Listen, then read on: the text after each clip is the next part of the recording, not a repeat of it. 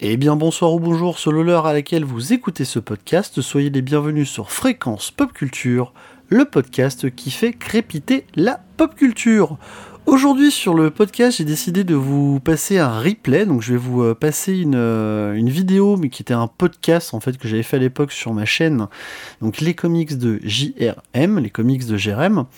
C'est un podcast où j'avais interviewé donc Christopher, qui est mon libraire euh, chez Comic Zone et qui est également chroniqueur sur le podcast Le Gaufrier Podcast, qui est un, un podcast avec des, hum, des libraires qui parlent de, du 9e arc, donc qui donnent leur, leur avis sur des, lectures et ils donnent leur, euh, leur ressenti sur des lectures. Donc euh, je me suis dit que sur le podcast, ça passerait bien parce que c'est un format qui vient la base, c'est un podcast euh, mais qui était en audio. Donc euh, j'espère que ça va vous plaire. Peut-être que vous avez déjà entendu ce podcast sur ma chaîne. Là, c'est vraiment du total bonus pour le podcast. C'est euh, un petit peu à part de toutes les sorties de ce qu'on peut retrouver habituellement sur le podcast. Mais en tout cas, n'hésitez pas à me dire si, si le format vous a plu, si c'était intéressant de mettre ce replay si vous ne l'avez pas entendu. Donc je vous laisse tout de suite en compagnie donc, de Christopher que j'avais interviewé sur ce podcast qui date du mois d'avril 2020. Euh, donc je reçois Christopher qui est libraire chez Comic Zone. Salut, Christopher. Salut, salut à tous. Alors bienvenue et merci d'avoir accepté cette invitation euh, dans, ce, dans ce podcast. Euh, l'idée c'est d'échanger avec toi autour de ton métier, autour de cette passion qui nous unit un peu toutes et tous des comics. J'avais déjà fait une vidéo. C'est pas les timbres? Ah mais mince, on s'est trompé de podcast. J'avais déjà fait une petite vidéo comme ça avec euh, Kader, euh, qui est gérant de chez Comic Zone, donc pareil, c'était un petit échange avec lui sur son métier. Je me suis dit que ça pourrait être cool aussi d'avoir euh, bah, les avis un peu des autres libraires de la boutique, parce que je pense que vous avez des parcours différents et des goûts de lecture différents. D'ailleurs, j'ai un petit truc que j'avais préparé. Oh. j'avais ton petit. Euh, ton petit marque-page. ton petit marque-page qu'il faut savoir chez Comic Zone, il y a des petits marque-pages euh, avec chaque personne qui travaille chez euh, Comic Zone. Est-ce que tu veux que je lise, je lise ton petit descriptif ou pas Vas-y, vas-y, c'est moi qui l'ai écrit, je, je m'en rappelle même Alors... plus. Alors, on a Chris, vous barbe avec des séries indées pour nourrir son ego, mais préfère secrètement le rayon jeunesse. Lit des comics de super-héros uniquement sous la torture. Mais rassurez-vous, nos autres libraires sont compétents. ces petits marquages, ils me font beaucoup rire. Quel jeu de mots avec la euh, barbe, c'est formidable. Hein. Ah, oui, la barbe, la barbe qui a un peu disparu d'ailleurs ces derniers temps, ce que je vois. N'est-ce pas? Ça va repousser en période de confinement. Mais oui, ces petits marquages sont, sont, super marrants parce que ça résume un petit peu euh, les goûts. Euh, c'est pour ça que je voulais faire justement un autre podcast, parce que je me dis que bah, c'est ça la force d'un libraire pour moi, tu vois, c'est euh, c'est le conseil, et c'est ce que je dis souvent aux personnes quand je fais des vidéos, allez voir votre libraire en fait. Euh, parce que moi je trouve qu'il n'y a rien de, de mieux qu'un libraire, parce qu'en fait vous êtes des passionnés. Et euh, pour moi je le vois comme un commerce de proximité, tu vois. On est totalement là-dedans. encore plus à Comic Zone où on n'est pas dans un quartier touristique. Mm. On est dans un quartier euh, de passage, une rue plutôt de passage, d'ailleurs très euh, beaucoup de voitures plus que de piétons. Et, je nous considère comme, un, comme, un vrai, comme une vraie librairie de quartier, outre le fait qu'on fasse que du comics et que les gens peuvent, puissent venir de loin pour nous voir, pour mm. venir chez nous. Mais il y a, en fait, il y a beaucoup de gens du quartier qui sont mis à lire des comics grâce à nous. Donc on a ouvert quelque chose, on a ouvert le marché, enfin on a créé une offre, on va dire, pour parler en termes de commerce. Mais, mais oui, on est, toutes les librairies pour moi sont des, librairies, sont des commerces de proximité. Ça, c'est certain. Bah, c'est vrai que j'avais vu une vidéo de Kader qui disait que quand il s'est installé dans le quartier, il était étonné de voir des gens le considérer comme un commerce de proximité. C'est-à-dire que dans le quartier, les gens venaient le voir alors qu'ils lisaient pas de comics. Ils allaient chez lui comme s'ils allaient, euh, je sais pas, euh, dans une autre boutique euh, du, du, quartier autre qui n'a rien à voir. Et c'est marrant de voir cette relation qui s'est créée, je pense, dans le quartier, parce que moi je connais le coin aussi de la boutique. C'est pas du tout un quartier euh, bah, qui est dédié euh, à la culture, je dirais. C'est pas dans le centre de Lyon, c'est un peu, enfin c'est pas à l'extérieur, mais c'est pas dans le centre. Si vous connaissez pas Lyon, c'est vraiment un endroit. C'est pas euh, l'hypercentre, ouais. Exactement. C'est un quartier de vie un quartier, ça, c'est un quartier commerçant. Euh, et, du coup, je trouve ça cool de voir euh, cette émulsion qu'il y a euh, autour de Comic Zone. Et en face, il y a une boutique qui fait des jeux de rôle aussi. Et oui, du coup, c'est plus du, jeu, du carte, de la carte, de la carte magique et des choses comme ça, qui se sont ouverts après Comic Zone. Au départ, c'était, quand je crois que Comic Zone a ouvert, c'était un truc de simulation de F1, des trucs comme ça, tu vois, un peu en VR. Et ils ont fermé, alors moi pendant que j'étais plus du tout à Lyon et pas encore à Comic Zone en tant que euh, libraire. Et quand je suis revenu, j'ai vu Cartageux, j'ai fait, eh ben en fait, ça crée une émulsion en plus. Hmm. On a beaucoup des clients de Cartageux qui viennent chez nous et vice versa, les gens se connaissent bien. Et si vous connaissez un peu Lyon, euh, il y a le magasin Trollune qui est à 10 ou 15 minutes à pied, là qui fait du jeu de société, du jeu de plateau, et c'est pareil, les, les mondes se coupent en fait. Donc hmm. là-dessus, on crée une sorte de, de petite carte de, dans, au sein de Lyon où il peut y avoir ces commerces-là très euh, nerd, geek, j'en sais rien. Enfin voilà, tous ces, tous ces jeux qui étaient très à la mode dans les années 80 et qui repopent en plus en ce moment, ça fait très plaisir. Ouais, tout ce qui est autour de la pop culture, parce que c'est comme tu dis, il y a des clients, je pense, qui vont dans ce boutique et qui vont chez Comic Zone, du coup. Ça se recoupe en fait. Clairement, c'est. Complètement. On, s'envoie les clients euh, continuellement. Et ça, c'est plutôt fun. Alors, moi, j'avais, j'ai quelques petites questions pour toi, donc on va un petit peu euh, dérouler euh, cette émission autour de ces questions, mais après, je pense qu'il y aura d'autres sujets. Peut-être tu auras même des questions aussi. Pourquoi pas hein. Qui êtes-vous? Alors moi déjà la première question c'est comment t'es arrivé sur, bah, sur ce métier de libraire en fait? Qu'est-ce qui t'a donné euh, l'envie de dire tiens, je vais devenir libraire en fait?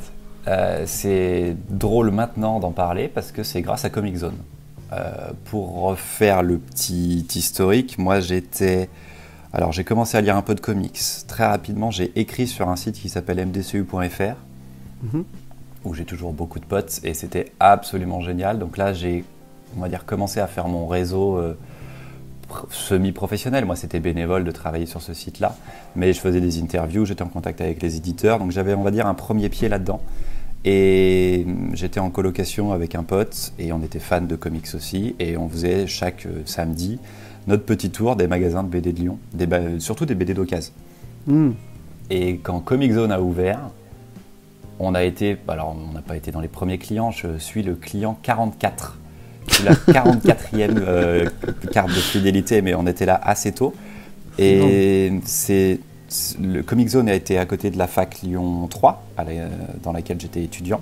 Et en fait, à chaque fois que j'arrêtais les cours, que avant de rentrer chez moi, j'allais chez, j'allais chez CAD, hmm. où il n'y avait pas encore Laurence d'ailleurs la plupart du temps euh, à la boutique euh, la première année. Et, et j'aidais. En fait, j'étais là, je squattais, euh, des amitiés hyper fortes sont formées avec des clients réguliers de la boutique, avec le, cercle autour de CAD, le clan, j'ai envie de dire, de manière très positive, la famille mm. peut-être plus on pourrait dire. Et, il m'a donné envie de faire ce métier. Après, euh, je suis parti à Paris pour d'autres raisons, pour des raisons de, mon cursus, etc. Et, et euh, ça m'a pas plu, enfin je voulais plus faire de production audiovisuelle, ce que je me destinais à faire à l'époque. Donc je suis devenu libraire à Paris et CAD m'avait toujours dit euh, le jour où tu veux revenir, euh, il y a une place qui t'attend à Comic Zone. Ah, c'est cool ça. Donc je suis devenu libraire à Paris et j'ai eu la meilleure boutique, la meilleure équipe. C'était une expérience absolument géniale à Paris. C'était superbe, superbe. Et à un moment, j'en ai, eu marre et j'ai voulu revenir à Lyon. Et Cad et Laurence m'ont ouvert les bras et m'ont accueilli comme ils me l'avaient promis et comme on n'arrêtait pas de s'en parler de toute façon dès que je revenais. Donc cette, idée, cette envie d'avoir d'abord aidé bénévolement à Comic Zone, d'avoir euh, créé des projets avec Kader comme le Free Comic Book Day par exemple, ça nous a rapprochés. Et dès que je suis revenu, euh, voilà, il m'a réaccueilli. Et donc c'est grâce à CAD que j'ai eu envie d'être libraire, que j'ai eu envie de faire ce métier, que j'ai eu envie d'ouvrir des cartons, de découvrir les BD un peu avant tout le monde et de pouvoir conseiller, de pouvoir en parler en fait. Il y avait déjà ce truc, mais ça c'est une c'est la même chose que ce que je faisais sur mdcu.fr un petit peu. Sur mdcu, l'idée c'était de parler de BD et de comics, enfin de comics à ce moment-là, mais en gros de ce que j'aimais et de pouvoir transmettre ça. C'est ce que tu fais mm. également? C'est ce que tu fais également à ta façon, tu vois. Et le métier de libraire avait ce truc de, conseil, et c'est ce que je préfère de toute façon dans le métier. Donc, euh, donc là-dessus, euh, c'est vraiment idéal comme, comme taf. Là, ce que tu apportes ton ressenti sur des lectures, et là c'est vraiment personnel du coup. Moi, c'est ça que j'aime, tu vois, c'est que, euh, tu vois, la dernière fois, il y a Kader, il m'a orienté sur Fondu au Noir. Hmm. Parce que j'étais dans ma période, j'avais envie de lire du polar. Il m'a dit, j'ai un truc pour toi. Et il a été fouillé euh, dans le bas des rayons, il était vraiment tout en bas. Hein. Il m'a sorti ça, il m'a dit, ça, tu verras, tu vas aimer. Et, j'ai kiffé. Et en fait, c'est pour moi, c'est là la, grande plus-value d'un libraire, tu vois. C'est son expérience, son parcours de lecteur et comment il connaît aussi ses clients. En fait, voilà, c'est ça, euh, c'est qu'il faut connaître le client. Le, but, c'est de savoir qui est la personne en face, mm. de lui poser des questions d'abord pour bien la connaître. On fait un travail de psy en, 10, en 10 secondes. Et après, on, eh ben, on imagine ce que la personne pourrait aimer. Et, mm. et, ce qui est bien avec la BD, la facilité par rapport à un roman ou à un autre bien culturel que tu pourrais acheter, c'est qu'il y a tout de suite un premier, un premier contact, c'est le dessin. Et le dessin, pour moi, n'est pas, n'est pas le primordial en BD, mais euh, c'est quelque chose auquel tu es confronté tout de suite. Quand tu mm. regardes un coffret DVD Blu-ray, tu regardes derrière, tu regardes la jaquette, tu regardes le résumé, tu peux savoir un petit truc, mais tu n'as rien vu du film. Tu sais pas exactement ce que c'est. Tu peux pas le feuilleter, quoi. un roman, tu peux le feuilleter 2-3 pages, mais tu n'as pas le style qui va te sauter aux yeux non plus. Tu as peut-être un petit mm. résumé aussi. La BD, tu sais que pendant tout l'album, là, tu peux le feuilleter d'un coup et déjà avoir un premier un premier ressenti, quoi, un premier sentiment, une première mm. émotion qui va t'arriver. Ensuite arrivera le scénario que je trouve le plus important, et là, euh, bah, il faut que les deux puissent se mixer et euh, fassent quelque chose de magique. Donc ouais, euh, c'est sûr qu'il faut, faut trouver le client, enfin, il faut penser avec le client, devenir le client et imaginer ce qu'il veut. Ouais, c'est ça, c'est ouais, de comprendre. Ouais, c'est vrai que c'est c'est assez, euh, assez particulier de. Bah, après, tu as l'expérience aussi qui fait ça, je pense. Euh, l'expérience. Du temps, tu vois. Euh, la régularité, les clients qui reviennent, avec qui on discute de ce qu'ils ont acheté la dernière fois. toi, si tu passes à la boutique, je vais aller sur mon ordi et regarder ta fiche client, je vais voir ce que tu as lu, ce que mm. tu as pris les dernières fois, je vais te demander si ça, ça t'a plu. Du coup, paf, il y a peut-être ce scénariste-là, tu peut-être pas lu ça de lui. Hop, et puis tu vois, on on saute de, BD en BD, de comics en comics, d'auteurs, de, de, dessinateurs, dessinatrices, et, on va trouver quelque chose qui se relie, tu vois. Ouais, c'est ça, le style. De tes envies à toi aussi. Ouais, et puis tes envies. Si un jour tu arrives et tu dis euh, surprends-moi, alors là tu me fais un cadeau et moi c'est trop simple, tu vois, comme frère. c'est vraiment magique ces moments-là. Mais je sais aussi ce que tu veux et hum, je conseille beaucoup des BD que je n'aime pas parce que parce que c'est pas moi le client. Hmm. Tu vois, quand je dis euh, sur le marque-page que tu as, que as sorti, là, euh, je lis des super-héros sous la contrainte, c'est faux, j'ai exagéré le truc, j'adore le super-héros. mais dans une boutique de comics, ne pas, ne pas vouloir vendre du super-héros avant tout, je, hmm. déjà c'est mes goûts à moi, mais j'essaie d'orienter les gens pour dire, euh, on est déjà une micro-niche au sein, au sein du monde de la BD, ne, soyons pas encore une, plus grosse niche euh, que dans le super-héros. Il y a beaucoup de choses à côté. tu veux dire pas mettre une case dans une case dans une case dans une case, c'est ça C'est ça, c'est exactement ça. Mais regarde, des gens aiment la BD, ok, des gens aiment spécifiquement le comics, ok, des gens aiment spécifiquement le super-héros, ok, des gens aiment spécifiquement Marvel, ok, mm. mais tu vas lire très peu de choses et tu vas pas t'ouvrir et c'est limite mm. dommage. C'est dommage et c'est pas une belle démarche, je trouve, de lecture ou de curiosité. Moi, mon but, c'est pas que tu lises que autre chose, mais c'est que tu puisses avoir euh, l'envie et, la curiosité d'aller voir, d'aller voir à un moment un autre titre parce que cet auteur-là il t'a plu, ce dessinateur-là il t'a plu, regarde ce qu'il a fait à côté et tu verras voilà, c'est ça, ouais. c'est pas forcément naviguent en fait les, auteurs, ils passent d'une maison à l'autre, ils font de l'indé, ils font du... Tu vois, vous avez reçu il y a pas longtemps euh, Mark Wade, euh, c'est un bel exemple, il a un peu mm. navigué partout. Et, et si t'aimes Mark Wade sur un style, tu l'aimeras peut-être sur un autre quoi en fait. Et...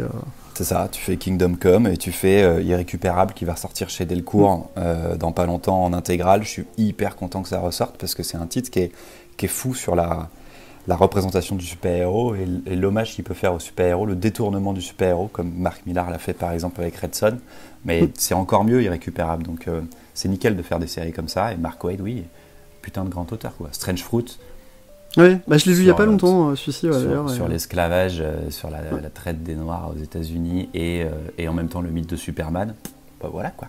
Donc, bah, Mark White fait souvent passer des messages en plus, tu vois, dans ses, bah. dans ses romans, tu vois. J'ai lu la. In... J'arrive pas à le prononcer, je suis pas bon en. C'est Ignited Ignited, ouais. Ignited. Mm. J'en parlais il y a pas longtemps dans la vidéo des rubriques de G, et je trouve que alors oui, c'est pas euh, du grand récit, mais il pose la question, tu vois, sur, sur un problème qui existe aux États-Unis, qui est le port des armes. Complètement. Donc euh, ça va peut-être pas nous parler en France parce qu'on y est moins confronté, mais aux États-Unis, c'est une réalité, tu vois. Et lui, là, on, sent qu'il a voulu faire passer ce message euh, dans son récit, quoi. Carrément. Donc, donc voilà, ça mon taf, c'est de t'amener à autre chose et en même temps de te donner ce que tu veux en partie. Et du coup, est-ce que tu peux justement nous, nous parler de ton métier, une, semaine type d'un libraire, ça se passe comment justement? Est-ce que tu as une semaine type?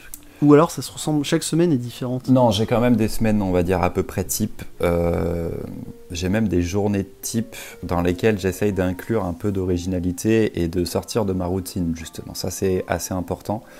Euh, là où euh, Kader et Laurence font beaucoup d'administratif, de maintenance du site internet, de préparation de commandes, en gros, tout ce qui peut être invisible hmm. pour n'importe quel client. Euh, moi, j'ai pris en charge, enfin en main, et je m'occupe principalement de ce que peut être la boutique à l'intérieur, de ce que tu peux trouver dans la boutique. C'est quelque chose qu'ils m'ont laissé faire très très vite et que j'étais motivé pour faire. Et donc en gros, je commence le matin et je vérifie le stock qu'on a. Je vérifie ce qu'on a vendu la veille, je vérifie qu'on l'ait bien recommandé, je vérifie ce qu'on va recevoir dans la journée et je sais à peu près comment je vais organiser ma journée à partir de là il se trouve qu'à Comic Zone, on a, par rapport à ma précédente expérience, en quantité de clients, beaucoup moins de monde. On a des clients qui viennent prendre beaucoup d'albums, et donc ça nous fait un chiffre d'affaires qui ne cesse d'augmenter, et c'est très bien, mais euh, on n'a pas un flux constant. Donc il y a beaucoup de moments où dans la boutique, j'ai personne. Et moi, je reste uniquement dans la boutique en plus, je reste dans, dans l'espace euh, des clients. Je suis toujours en caisse, au comptoir, ou euh, en train de, de taffer sur justement certains rayons pour essayer de les modifier. Parce que même s'il n'y a personne, nos clients réguliers, il faut qu'ils aient l'impression que ça bouge et que ça vit. Même si c'est factice, mais euh, il faut qu'une librairie, elle vive quand même. Alors, il faut leur, soit leur rajouter des BD, soit leur en enlever, soit les déplacer, éveiller la curiosité, faire des sélections. Et c'est aussi en partie ça mon travail, faire des sélections. Et ce qui me prend aussi un peu de temps, c'est en ce moment l'animation des réseaux sociaux j'ai pas mal repris en main Insta, Facebook et Twitter pour euh, créer encore plus de liens avec certains clients. Il y en avait déjà beaucoup en boutique et sur Facebook. Kader utilise beaucoup Facebook et euh, son, même son compte perso. son compte perso, ce que j'allais dire. C'est ça, son compte perso est limite plus vu que le compte de la boutique parce que c'est là où il a des contacts euh, réels, c'est là où il a des amis. Donc lui, il relaye pratiquement tout là-dessus. Et on passe souvent par là. Mais les clients qui ne sont pas euh, de la boutique ou des amis proches ou des gens qu'on a rencontrés, eux n'ont pas accès à ça. Donc hmm. il faut que moi je leur propose et que moi je fasse des petites choses euh, originales, intéressantes, des focus sur d'autres séries euh, et que, que j'essaye d'animer ça. Je travaille aussi beaucoup par exemple là sur les dédicaces. Tu as sans hmm. doute pu remarquer qu'on a fait beaucoup plus de dédicaces depuis, depuis une petite année et je, je m'y attelle beaucoup. Moi c'est un truc que j'adore faire et j'ai, grâce à mon ancien taf de libraire à Paris, du contact avec toutes les attachées de presse euh, de Paris, donc c'est plus simple, et avec des artistes aussi d'ailleurs. Donc je fais venir pas mal de monde. Euh, et puis ensuite, c'est ouais, c'est de la réception de carton, c'est pas énorme en fait. Quand on dans la dans une boutique comme Comic Zone, c'est pas énorme. La manutention, ce qu'on appelle la manutention, hmm. euh, sortir les cartons, compter les BD, vérifier qu'elles sont en bon état, les ranger c'est plutôt rapide. Mais hmm. il y a d'autres choses derrière, comme euh, modifier les rayons, réfléchir, re-réfléchir à comment les rayons sont organisés. Pareil, je pense que tu as pu le voir euh, ces derniers mois. On, hmm. a, on a pas mal modifié certains endroits de la boutique pour soit mettre mieux en avant des BD, soit rentrer d'autres sortes de BD. Et pareil, c'est un, un, axe que Cad et Laurence ont totalement accepté. Quand je suis revenu, je leur ai dit bah écoutez, moi je sors du Nibai où je fais euh, BD, comics et manga. Euh, je sais qu'on s'appelle Comic Zone, mais je trouve qu'il manque de comics en fait dans la boutique. Il n'y a pas d'indé, il n'y a pas ces trucs-là.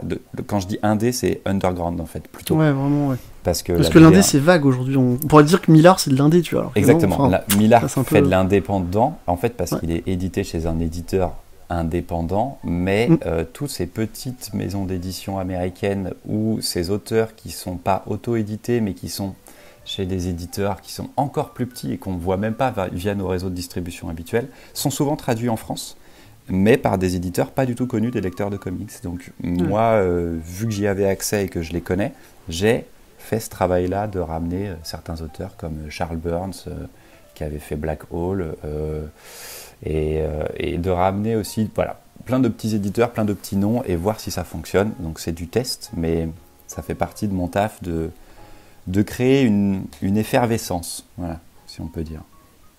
Et ça me prend pas mal de temps.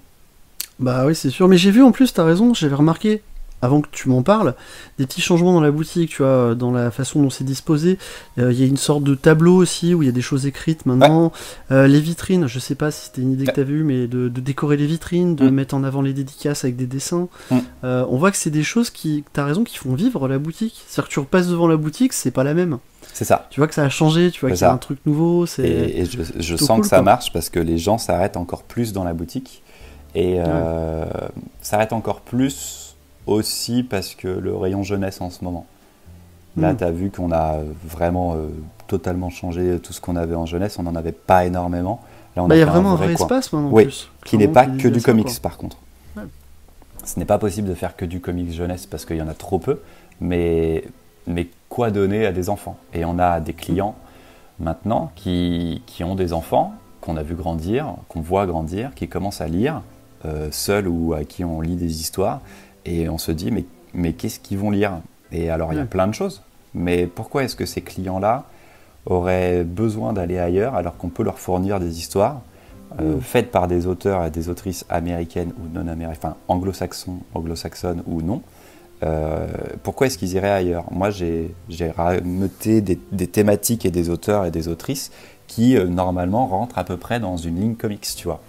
Hmm. Donc, donc ouais, ce, côté jeunesse a ramené énormément de monde et j'en suis, euh, j'en suis très content parce que je vois plein d'enfants maintenant venir à la boutique en mode euh, c'est comme c'est comme enfin comme moi quand j'étais petit et que j'allais euh, alors mauvais exemple mais à la Fnac et tout quoi tu vois hmm. mais c'est trop cool de pouvoir rentrer feuilleter un bouquin et puis tu ressors et puis c'est cool quoi puis il y a aussi tu vois cette notion alors moi je sais que c'est une notion qui me tient à cœur se donner ce goût de la lecture tu vois hmm. alors je sais que le comic c'est c'est peut-être con ce que je veux dire, mais t'es pas considéré en fait comme de la lecture, comme la BD un peu à l'époque. Ça, c'est toujours. Euh, euh, ouais, tu lis des comics, c'est pas de la lecture, tu vois. Et je trouve ça un peu dommage. Alors, ça change les mentalités, mais c'est quelque chose que moi j'ai vécu par le passé. Euh, que c'était moins considéré. Là, ça l'est, je trouve maintenant plus. Non, euh, le, ton ressenti est sans doute un peu faux parce que Astérix, c'est pareil, c'était pour les enfants, pour la majorité des gens. Oui, c'est ça. Tu vois, il y a quand même eu de la BD toujours euh, ultra, enfin en tout cas vu comme quelque chose de très enfantin.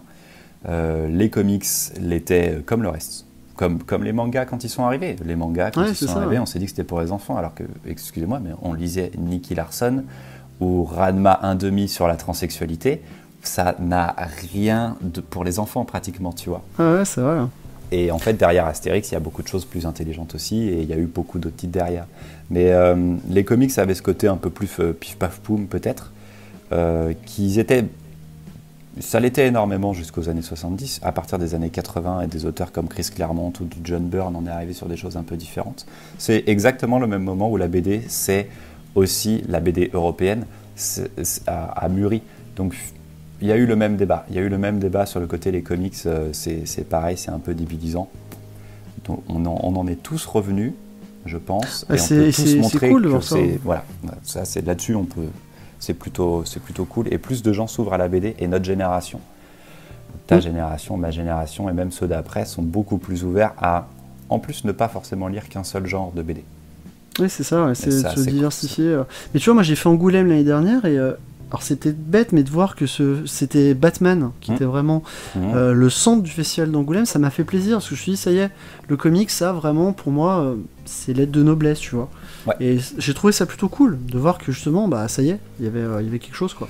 Il y avait les 80 ans de Batman, il y avait Frank Miller, il y avait plein de raisons de fêter Batman l'année dernière. Et, et, chaque année, il y a quand même du comics à Angoulême. Chaque année, il y a une expo sur le comics. Cette année, il y avait euh, euh, Jean et Thomas Frisano, tu vois, qui avaient fait les couvertures de Strange et qui ont eu une exposition. Alors, pour le commun des mortels, euh, ces gens, ce père et son fils, sont inconnus, mais ils ont façonné tous les lecteurs de la génération avant toi et moi. Kader, ah bah ça, ça. Kader a grandi avec Strange et Thomas et Jean Frisano, ce sont simplement des, des génies pour cette génération-là et des gens indispensables, tu vois. Donc le microcosme est très petit, mais Angoulême a toujours fait un bon travail après sur les comics. Il y a eu du Wallywood aussi, je crois, cette année, où il y aura du Wallywood l'année prochaine. Donc euh, c'est pareil, en fait, il y a... Elle, a toujours été là, la reconnaissance, mais il fallait un peu la creuser, c'est vrai. C'est ça, parce que tu vois, je me souviens à la Comic Con, il y avait, euh, il y avait Miton qui était euh, invité avec toute l'équipe. de C'était génial cette conférence. Et il expliquait qu'à l'époque, euh, les, les, les, BD qu'ils faisaient, ils s'en servaient même limite pour allumer le feu, quoi. Tu vois, il n'y avait pas de valeur, c'était pour eux, c'était un journal, voilà, quoi. C'était. Oui, mais c'était l'objet. C'est parce que ça coûtait ça, peu cher était, et que l'objet était, peu cher. Et on, là-dessus, on est assez semblable aux États-Unis où à l'époque c'est pas la même date, mais tes premiers Action Comics ou les premiers trucs comme ça, c'était tiré de centaines de milliers d'exemplaires, ça finissait euh, au feu aussi, tu vois, ça coûtait Alors aujourd'hui, les lugs, euh, les numéros 1, etc., enfin, c'est recherché, quoi. C'est de la spéculation, c'est un autre truc. C'est ça, Mais quand tu achètes ton petit comics euh, à 4,90, maintenant 8,90 peut-être, mais par rapport au nombre de pages qu'il y a dedans, tu te dis quand même que mm. c'est vraiment pas cher et c'est vraiment chouette, quoi. Bah, justement, tu parlais de ça, ça on peut, on peut embrayer mmh. sur la VO justement. Euh, moi j'ai un rapport un peu particulier parce que je suis un jeune lecteur VO. C'est vrai. Bah, c'est toi qui m'as expliqué le fonctionnement de la VO parce que je connaissais pas du tout le fonctionnement. Et, euh, et, je trouve ça cool que justement une boutique comme Comic Zone a un, très large choix de, la VO. Et est-ce que toi justement tu. Alors tu as bossé sur Paris, donc peut-être les comportements avec la VO sont peut-être différents. Mais euh, est-ce que tu vois un nouveau public arriver sur la VO qui tente, peut-être comme moi j'ai tenté, de dire bah allez je vais, je vais essayer quoi. Je vais pas forcément pouvoir t'aider là-dessus parce que à Paris, j'en faisais pas. Euh, à Paris, je faisais que de la BD en français. Donc j'étais, je faisais toute la BD, mais je faisais pas du tout. Euh, j'étais pas spécialisé comics. Donc je faisais pas de VO. Euh, par contre, sur la VO arrivée à Comic Zone, je vois qu'on a un peu évolué. Je peux te donner que sur un an. Mais nos chiffres ont augmenté sur un an parce que moi j'aime les petites séries, les petits auteurs et essayer de dénicher les petits trucs. Et Kader et Laurence me laissent une petite marge de manœuvre quand on fait nos commandes américaines. Mhm. Euh, on a beaucoup de clients qui vont prendre les grosses séries ou qui ont des auteurs attitrés. Tu vois, il y a des clients qui prennent tout Jeff Lemire. Alors hop, euh, tout Jeff Lemire, c'est sûr, ça va être commandé. Pas de souci, on en rajoute un petit peu. Mais euh, tu vois, il y a un numéro 1 qui sort chez Boom Studio, qui est en ce moment mon éditeur préféré américain. Euh, là, il y en a eu plein et j'ai parié un peu dessus, tu vois. Je me suis hmm. dit, alors c'est un pari qui est ridicule, t'en prends 3 ou 5 d'un petit fascicule à 4 balles, c'est, c'est minuscule. Le, et l'investissement argent et le risque que l'on prend, tu vois, c'est pas très grave. Mais il y a un truc de, cette série-là, vous l'aviez pas vu venir, vous l'avez pas vu, vous l'avez pas précommandé, juste regardez et ça se trouve, ce sera bien. Et on a de plus en plus de curiosité là-dessus. Après, c'est notre travail de l'accompagner. Si moi je l'ai commandé, enfin je l'ai fait commander, et que je la lis et que je la trouve bien, parce qu'en fait je suis aussi comme chacun de nous, euh, je ne sais pas à l'avance si ça va être bien. Si je la lis et que je trouve ça cool, ben, euh, je veux la conseiller et je veux qu'elle parte. Et je veux autant qu'elle parte en anglais au moment où ça sort en petit fascicule, que surtout après en français. J'avoue que moi, ma, ma mise en avant sera plus sur le français je mm. préfère mettre en avant un comics français parce que le format américain est tellement. On parlait de micro-niche, les lecteurs de VO sont une micro-niche qui est parfois plus spécialisée que moi, qui va mieux s'y connaître et qui est surtout meilleure lectrice que moi en VO. Je lis un petit peu de VO, je m'y suis remis depuis que je suis à Comic Zone, sinon je n'en lisais plus sur Paris. Euh, je lisais parfois des numéros 1 que je chopais sur le net, euh, je payais un petit truc sur Comixology et je regardais, mais vu que j'allais tout avoir en français, j'avais pas c'était pas la peine, tu vois. Et je, je, suis beaucoup à demander à des lecteurs et des lectrices, ça en est où dans la série Batman en ce moment? Fais-moi le hmm. pitch du dernier Superman, celui-là tu l'as lu, c'est un vrai échange qu'il y a, parce que nos lecteurs et lectrices VO, bah, ils sont plus calés que moi. Et ça me permet ensuite après de travailler sur la VF et de mieux préparer nos commandes VF et de mieux calculer euh, ce qu'on va prendre et ce qu'on hmm. va pas prendre mais j'amène de la curiosité, je me dis qu'il y a de plus en plus de clients comme moi, parce que c'est mécanique. Quand tu arrives dans une boutique, mécaniquement, tu vas attirer des gens comme toi, a des gens comme toi qui vont rentrer dans la boutique. Je ne, il n'y a aucune explication logique, mais tu vas rencontrer des gens comme toi qui ont les mêmes intérêts que toi. Et euh, ces gens-là, je me dis, bah, je veux qu'ils aient envie, comme moi, de découvrir ces séries-là en anglais si c'est possible avant, et ensuite on verra en français, on les accompagnera. Tu vois, euh, si je dois parler d'une série, alors c'est une plus vieille série, mais qu'on a concrétisé en français, c'est Kaiju Max. Euh, Kaiju Max de Zander Cannon chez euh, Oni Press en VO. c'est une série qui en est au numéro 54, c'est un vieux truc. On n'a qu'un seul abonné en VO dessus. On ne prend pas plus de numéros pour la boutique. On a un client qui, prend, qui prend Kaiju Max. C'est tout. Et on, le titre arrive en VF dans un putain de beau format chez Bliss Edition. Et là, on pousse la série. On pousse la série et on la surconseille et on adore le truc. Tout est vraiment très très bien, l'édition est nickel. Et à ce moment-là, tu concrétises une série que tu aimes bien en VO, mais que tu peux pas, tu peux pas revendre. Tu vas pas revendre 54 numéros ou essayer de vendre des hmm. TP euh, qui sont super chers, des trades paperback, des recueils qui sont super chers. Donc tu passes sur la VF et là, t'en vends, en vends 40. Ouais, ouais ça, ça, aide aussi à jauger justement le futur du coup. Oui, exactement. Sur la VF, euh, sur la VF, on fait exact. Enfin, on, voit beaucoup l'engouement. Et j'aime même à dire que en petite coulisse, on a des éditeurs français qui nous appellent et qui nous disent ça, nous on va le sortir. Euh, qu'est-ce que t'en penses et tout machin ou, euh, ou ça, on pense peut-être à acheter les droits. Qu'est-ce que t'en penses? On a eu des contacts récemment avec des éditeurs français qui nous disent ah ça on, l'aime bien et tout, comment ça va chez toi? Et, des fois on, fait monter une hype, enfin on fait monter, on, peut expliquer qu'il y a de la hype chez nous et des fois on leur dit non par contre c'est de l'annonce de merde et on s'en fout quoi tu vois. Ouais. Ça c'est assez cool. C'est une sorte de labo en fait quoi. Ouais. Bien sûr, la, VO, c'est un hein. labo. Et les éditeurs français utilisent beaucoup, enfin, ils ne voient pas que nous, je suis sûr qu'ils appellent Pulps euh, également, mm. tu vois, ou Album, mais ils ont besoin d'avoir ce ressenti-là parce qu'on n'est pas aux US et qu'on ne sait pas comment se vendent exactement les séries en comic shop. Et puis les, euh, les, Kader me disait que par exemple Vampirella marche bien aux États-Unis.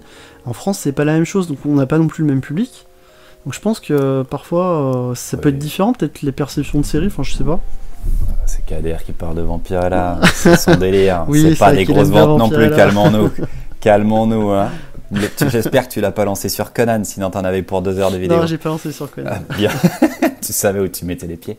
Non, ça se vend bien et c'est cool, mais c'est vrai que le public en France de Vampirella ou de BD un peu comme ça est assez restreint. Il l'est aussi aux États-Unis de toute façon, tu vois. C'est mais si il y a des personnages un peu plus cultes aux US qui vont vendre un peu mieux, mais euh, bon, c'est pas, euh, c'est des, c'est des exceptions. On va dire que c'est de l'exception. Donc euh, sur une série comme Qu'est-ce que je peux te donner comme série? Undiscovered Country. Je sais pas si tu en as entendu parler. C'est la nouvelle série américaine. Alors, au scénario, Scott Snyder, qui a fait Batman, La Cour des Hiboux et tout ça. Avec Jeff Lemire en co-scénariste, je crois? Non, pardon, c'est pas Jeff Lemire, c'est ah, j'oublie son nom, euh, l'ancien avocat. Euh, ah, euh, oui, voilà. Charles Soule. Sur Daredevil, Charles Soule. Charles Soule, voilà. Excuse-moi, Jeff Lemire, excuse je suis désolé, je, je, n'aime pas faire ça. dessinateur Giuseppe Camuncoli. Donc, tu arrives sur un truc où les mecs, c'était la fin de Walking Dead, et les mecs lancent une série hyper ambitieuse. Plan market de folie, c'est le plus gros lancement image depuis 4-5 ans, enfin, c'est immense, tu vois. Et la hype monte un peu, mais on n'a pas beaucoup de commandes. Moi, je moi, je pousse un peu parce que je me dis qu'il faut prendre quelques quantités et on, mhm. fait, on passe tout et ça marche bien. Mais après deux ou trois numéros, euh, nos ventes s'effondrent. Ok. Donc il y a une hype dès le départ et après tu te rends compte que les gens, euh, passé la curiosité, euh, alors il y a plusieurs possibilités pour l'interpréter. C'est soit ils trouvent la série vraiment nulle à chier. Ok. Donc ils abandonnent leurs, leurs abonnements et tout, donc nos chiffres descendent et c'est une plantade scénaristique, dessinateur. Enfin, la série n'est pas bonne, quoi. Soit ils, trouvent ça cool, ils veulent pas forcément la continuer en VO, mais ils ont envie d'un recueil parce que le format mm. s'y si, mieux. Donc ce sera, un peu, ce sera plus cool de le lire en format comme ça. Donc on sonde les gens un petit peu et on a des éditeurs qui nous ont appelés, ils nous ont dit mais comment ça a marché? Et en fait, c'était pas autant la folie que ce que présageaient les chiffres américains, mais il faut avouer que c'était quand même un beau succès. Alors après, est-ce qu'il est flamboyant au début et pour retomber tout de suite? Là, par contre, on peut jouer notre petit rôle de laboratoire et voir euh, exactement ce que ça va donner. Bah, le truc, moi, alors avec ma petite expérience de lecteur VO, ce que j'aime bien, et c'est le conseil que je donne, c'est que tu peux t'acheter un numéro 1. Tu testes. T'investis pas une somme extraordinaire et mm. tu vois si t'accroches ou pas. Tu vois, moi j'ai tenté euh, Hellblazer. Et en fait, là où j'ai eu du mal, c'est sur l'argot. Donc moi, avec, tu vois, avec mon anglais, bah, j'ai bloqué. Bien sûr. mais j'ai arrêté au numéro 1. Mais par contre, il y a d'autres séries, tu vois, où je suis parti sur euh, d'autres numéros. Et là, ça coulait plus. Mais le numéro 1 va permettre aussi de voir si déjà tu y arrives, avec le niveau d'anglais que tu possèdes. Mhm. Et ça, c'est quelque chose qui est intéressant, parce que c'est pas un gros investissement, et au moins tu peux tenter. Donc moi, je vois vraiment comme ça la VO, tu vois, c'est vraiment tenter des choses. Euh. Tu vois, nous, en termes de libraire, ce qu'on a dû faire pour que tu l'aies, c'est en commander en plus parce que tu ne l'avais pas précommandé.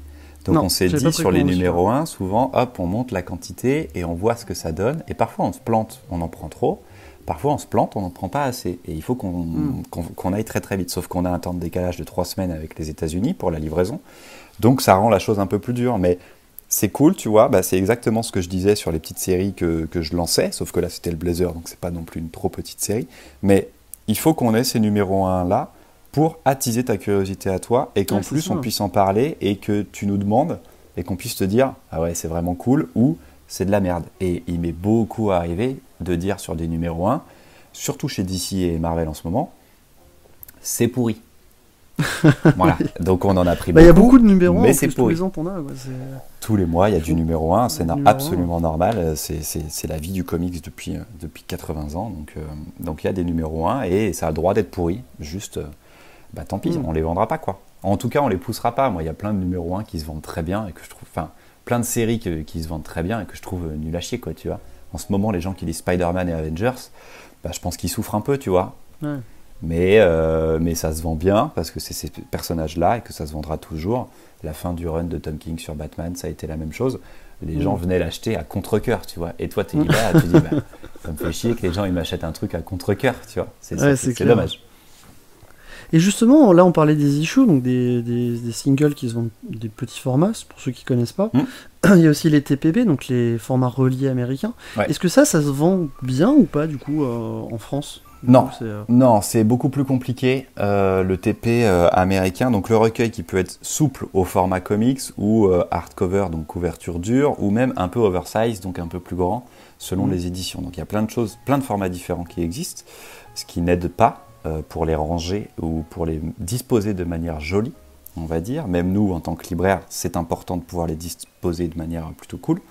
Donc, euh, donc ça se vend pas incroyable. Nous, on fonctionne beaucoup donc avec les précommandes de nos clients, mmh. savoir ce qu'ils prennent et ce qu'ils prennent pas, et euh, souvent on augmente quelques quantités. Mais si tu l'as et que tu le vends pas, si tu le prends et que tu le vends pas, c'est un vrai trou dans ta trésorerie. C'est vraiment. Il te reste sur les bras, quoi. Il te reste sur les bras. Et tu peux pas le renvoyer, contrairement à une BD française, car le fonctionnement du marché du livre français fait que tu peux renvoyer une BD au fournisseur et te la faire rembourser en tant que libraire. C'est très important. Ça permet à toutes les librairies indépendantes de survivre, enfin de hmm. vivre et de survivre euh, de cette manière. Pour la VO, nous, c'est impossible. Ce qu'on a, on le garde. on le vend, c'est cool.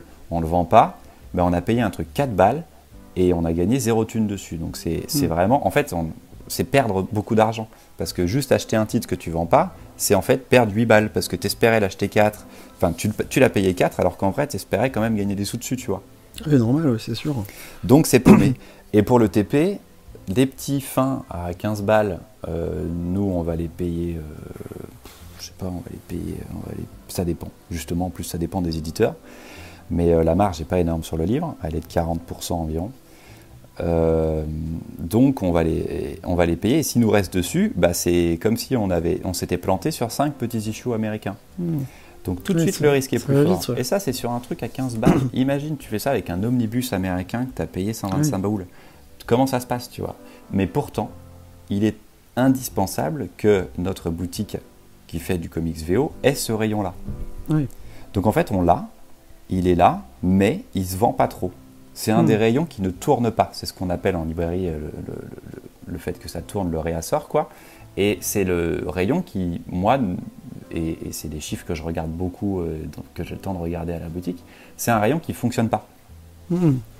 Parce que soit il se vend à la nouveauté, vite et bien, soit il reste dans ton fond, dans ton stock, et il stagne il stagne, il ne peut pas repartir. Donc c'est important de l'avoir. Et parfois, des gens vont nous demander des trucs ultra spécifiques. Quand tu imagines les milliers de traits de paperback et hardcover qui peuvent exister, bah forcément, tu n'as pas ce que la personne veut. Logique, ouais. Mais euh, il n'y a pas longtemps, il y a 3-4 mois avant Noël, j'ai refait un stock euh, quand même. J'ai demandé à CAD, euh, on ne pourrait pas avoir les débuts de certaines séries des New 52, genre du Batman de Scott Snyder, Greg Capullo, etc. Et on en a rentré en plutôt grosse quantité. Et euh, ça s'écoule pas, ça part pas, tu vois. Alors c'est un investissement euh, sur lequel je me suis planté, j'ai fait planter CAD, quoi. Euh, hmm. On a investi de l'argent qu'on pas qu'on a perdu parce qu'un jour on va, on va sans doute le récupérer, mais là on a de l'argent qui est sorti et qui va pas rentrer. Ouais, qui dort, quoi, qui est, qui est Exactement, qui est bloqué. Et ce rayon-là, donc, qui est très compliqué parce que si tu te plantes et que tu, tu veux relancer un petit truc, eh ben voilà, tu t'es planté, c'est terminé. Enfin, c'est terminé. C'est de l'argent que tu ne reverras plus en général. Donc, c'est le plus risqué. C'est risqué sur le petit issue aussi, hein, soyons clairs. Mais sauf que le petit issue, on a tendance à. Enfin, c'est un, un, truc à 4 balles. Donc, hmm. c'est moins grave. Et puis surtout, c'est chaque semaine il y en a beaucoup, on a un gros turnover là-dessus, donc on a beaucoup de clients qui nous prennent beaucoup de ça. Mais le, le, TPB, euh, quand en plus le TPB est parfois moins cher, souvent moins cher en vente en ligne euh, sur des grosses plateformes qu'on n'aime pas, bah, ça fait hmm. chier quoi. Ouais, c'est clair. Donc on n'est pas, on peut pas faire les mêmes chiffres que Amazon, tu vois. C'est impossible. Et du, et, du coup, les, les bacs qui sont au fond du magasin où il y a des, des anciennes issues, c'est des stocks qui restent, qui, que vous gardez en stock justement. Euh, c'est ça en fait, c'est les, exactement. stocks de l'argent. c'est ça C'est de l'argent qui dort. Euh, et exactement comme les trade paperback, c'est des rayons qu'on est obligé d'avoir pour faire comic shop. Ça prouve qu'on est un comic shop. C'est super que les gens puissent Enfin, moi j'adorais ça quand j'étais pas libraire. Feuilleter, hmm. euh, enfin euh, chercher un petit truc. Il y a plein de gens qui nous prennent juste pour des couvertures, un petit issue, euh, et puis ou qui veulent recompléter des choses. Et, ça, c'est un petit plaisir de, lecteur de farfouiller dans une boutique. Donc ça, je, le comprends bien. C'est super important de les avoir. Après, on en vend pratiquement jamais. Bah, justement, c'est tu, tu, parlais des covers. Est-ce qu'il n'y a pas justement un un, truc qui est un peu bizarre avec ces histoires de cover? Parce que justement on voit que les éditeurs euh, vont te dire euh, bah, si tu veux tel cover faut que tu commandes 25 unités par exemple ou autre mm. c'est un vrai c'est un vrai marché de mm. les covers c'est un vrai marché quoi les covers ça a euh, toujours été un marché en France c'est compliqué parce que vu que bah, on n'est pas aux États-Unis si tu veux une cover faut être sûr enfin je pense que ça doit être un peu compliqué des fois pour avoir des variantes quoi c'est oui, c'est compliqué. Alors, des fois, on a de la chance, des fois, on n'a pas de chance. C'est un peu aléatoire. En gros, euh, tu parlais d'une cover sur 25, euh, parce que toi, tu je, pense que du coup, tu t'es renseigné. Euh, oui, c'était, bah, en fait, c'était une que je cherchais, c'était même pas pour moi, c'était pour une amie pour Star Wars. Et j'ai vu que c'était une 1 sur 25. Voilà. Et justement, Alors, qu'il fallait 25 pour avoir une. Exactement. Ça veut dire que nous, en tant que librairie, il faut qu'on en commande 25 de la normale pour avoir, pour pouvoir commander un exemplaire de cette variante-là. Euh, là, c'est mignon du 1 sur 25. Euh, soyons clairs, sur certains numéros chez DC Comics, c'est du 1 sur 500. Ah ouais C'est souvent une Jim Lee noir et blanc euh, crayonné, tu vois, les trucs comme ça. Donc tu fais, ah ok, d'accord, ce dessin ne sera visible que là, il en faut 500. Qu'en vrai, des éditions comme ça, je pense qu'ils en impriment 50, quoi. Tu vois, il n'y en a pas beaucoup de magasins qui vont commander 500, 500 exemplaires. Donc, euh, elles coûtent forcément cher et euh, elles sont difficiles à avoir. Et le marché de la variante cover, c'est un marché qui est, qui est pas à part parce qu'en France, euh, la variante cover ou en tout cas l'objet un peu collector, on l'a aussi, mais c'est quelque chose d'ultra répandu aux, US, plus ou moins rare, mais par contre ça crée, pour moi au sein du marché comics et au sein des lectorats comics, il y a ce côté collectionnite qui, alors moi je l'aime, je l'aime plus, je l'ai beaucoup aimé à un moment, mais je le regrette maintenant. J'ai réussi à sortir de ma collectionnite, j'en suis très content. Mais c'est un truc un peu malsain à certains moments parce que, parce que tu en viens à aimer euh, plus la, le, contenant que le contenu. Oui. Et moi qui suis libraire, euh, j'aime j'aime partager des histoires et euh, vendre une variante cover à 500 balles, imaginons. Alors on n'en a jamais, nous, en tout cas on les fait jamais à 500, mais on en a eu des très rares à un moment qu'on peut vendre 200 balles. Vendre une cover à 200 balles alors que j'ai le même truc à 4 euros, avec sa couverture normale, je me fais, bon, euh, dépense ta thune, c'est pas un problème, tu vois, c'est ton argent, mais je trouve ça dommage parce que ce que je veux, moi, c'est lire ce qu'il y a dedans. Hmm. Alors après, si tu es ultra fan du dessinateur et tout, c'est presque comme un original, enfin c'est un truc, tu vois, je j'ai quelques originaux, j'ai quelques dessins que j'aime énormément, mais j'en suis un peu revenu. Et cette collectionnite de la couverture, cette, euh, ce besoin de collectionner, je trouve, est, alors ça fait vivre le comics, par contre, mmh. mais je le trouve pas hyper cool parce que, parce que ce qui est intéressant, c'est de lire la BD, quoi. Ouais, c'est sûr. C'est de, de, lire ça. Mais soyons clairs, j'avais le même euh, ressenti avec des collectionneurs dans mon ancienne boutique. Je ne critique hmm. pas le, côté euh, collectionneur du comics. les éditeurs jouent le jeu. Les, éditeurs le font parce qu'il y a des gens pour acheter. Hmm. Donc là-dessus, euh, ça fait vendre des comics et ça fait marcher le monde du comics. Donc très bien. Et il y a exactement la même chose en France avec euh, le marché de la dédicace, le marché des variantes cover aussi et des tirages de luxe. Il y a, il y a exactement les mêmes équivalents en France et les mêmes gens pour collectionner en France sur ces choses-là. Donc là-dessus, c'est une frange de, du lectorat euh, BD, comics et manga qui est assez, euh, qui est plus passionné, qui est plus hardcore, qui est fanatique, comme, euh, comme aime employer le mot de Laurent Lefebvre qui dit ça. Dans, dans, dans fanatique, il y, a, y, a, fan et, et être fan, c'est pas forcément sain parfois. Il faut savoir mesurer sa, sa fanatitude. Bah t'as moins de limites en fait des fois quand t'es fan, c'est-à-dire que on le voit même sur des places de concert ou des choses qui sont à des prix euh, hmm. astronomiques, mais je suis fan, donc bah, j'y vais. C'est ça, sur de la euh, spéculation, sur n'importe quoi. Euh, écoute, ça fonctionne, ça marche, ça fait vivre quand même. Ça fait, ça. fait vendre des comics. Je peux pas m'en plaindre. Putain, il y a des gens qui viennent m'acheter des trucs hyper chers, tu vois, que moi j'aurais jamais acheté et que je peux leur dire, mais on peut le, je peux vous l'avoir à deux fois moins cher. Ils font non, non, surtout pas. Moi, je veux ça. Et tu fais, bon, bah écoute, tu veux bah, ça, prends-le, et juste on en parle la prochaine fois. Enfin, on en parle de ce que tu as lu, tu vois, de ce que tu auras lu. Mais c'est ça mon plaisir, moi. C'est pas de vendre un objet rare. Je suis pas marchand d'art, je suis pas, euh, je suis hmm. pas spéculateur. Moi, je suis euh, partageur d'histoire. Je suis passeur d'histoire. Et c'est pas moi qui les crée les histoires. Par contre, elles me font sentir des trucs, et c'est ça que je veux donner aux autres. Ouais, c'est la transmission, quoi. Clairement, c'est exactement la transmission. C'est la plus belle partie du métier. Et en parlant de séries, est-ce que tu trouves, toi, qu'aujourd'hui, alors on voit que le marché de l'indépendant euh, a vraiment pris ces dernières années, est-ce que tu penses qu'il y a euh, le marché est un peu saturé aujourd'hui euh, au niveau du nombre de séries qui sortent, ou alors on est sur un rythme qui n'a pas bougé? Parce que moi j'ai l'impression qu'il y a beaucoup plus de séries qu'avant. Tu mets tout confondu dedans, DC, Marvel et les indés? Non, je dirais pas.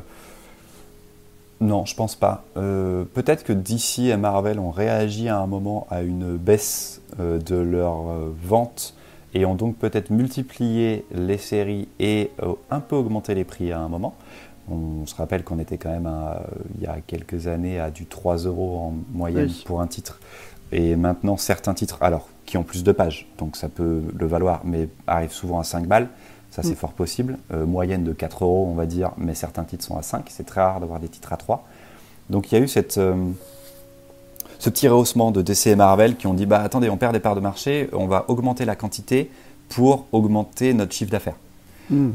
Donc il y a eu ça un petit peu. Et pour les indés, je trouve qu'il y a eu. Alors, c'est la, la, période est vraiment bizarre. En gros, on a eu Image qui a explosé à un moment Walking Dead marchait depuis des années, mais Saga par exemple. Pour moi, la hmm. période Saga était une période bénie de Image Comics, où euh, ils avaient une sorte de rareté et ils pouvaient annoncer quelques séries et on était hypés tous.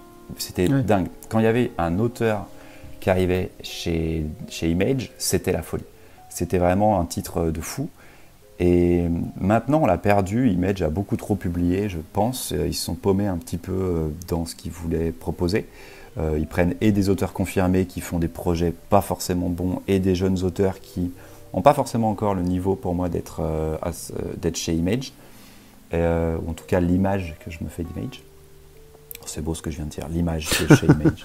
l'image chez Image. Mais les autres petits éditeurs en ont pas mal souffert pendant longtemps. Un Dark Horse qui était du coup relayé vraiment très très loin. Dark Horse qui a découvert Hellboy, euh, Mike Mignola, euh, Umbrella Academy, tous ces délires-là. Donc c'était super à une époque. Voilà, ça un peu galère. Et en fait, ces gros éditeurs-là, maintenant, à mon avis, sont pareils que DC et Marvel à faire un peu de quantité, un peu trop de quantité mm. pour moi. Euh, alors, pas au détriment de la qualité, parce qu'en vrai, si ils acceptent des pitchs et s'ils ils, publient des pitchs, des séries, c'est qu'ils y croient. Mm. Mais il y a moins ce côté sélection je pense, de ce qu'ils avaient l'habitude de prendre. Et ça permet, ça rejoint ce que je te disais avant, à des petits éditeurs comme Boom Studio, qui se permet autant de faire, euh, soyons clairs, du Power Rangers et de la franchise euh, à tout va, que des petites séries indées comme euh, Folklords que j'ai adoré, ou Bang de Matt Kind qui vient de débuter, et plein d'autres choses. Et, Isolated aussi, qui a commencé par Chris Wildgoose au dessin. Petits auteurs certes, mais qui pour moi ont là le, plus gros potentiel de ce qu'on voit en ce moment. Donc je, moi, je me réfugie il, est, fort ce mot un petit peu, je suis désolé, mais je mm. me réfugie chez les petits éditeurs et vers des petites découvertes plutôt que d'aller vers le nouveau titre de, bah, tu vois, Scott Snyder, Charles Soule chez Image.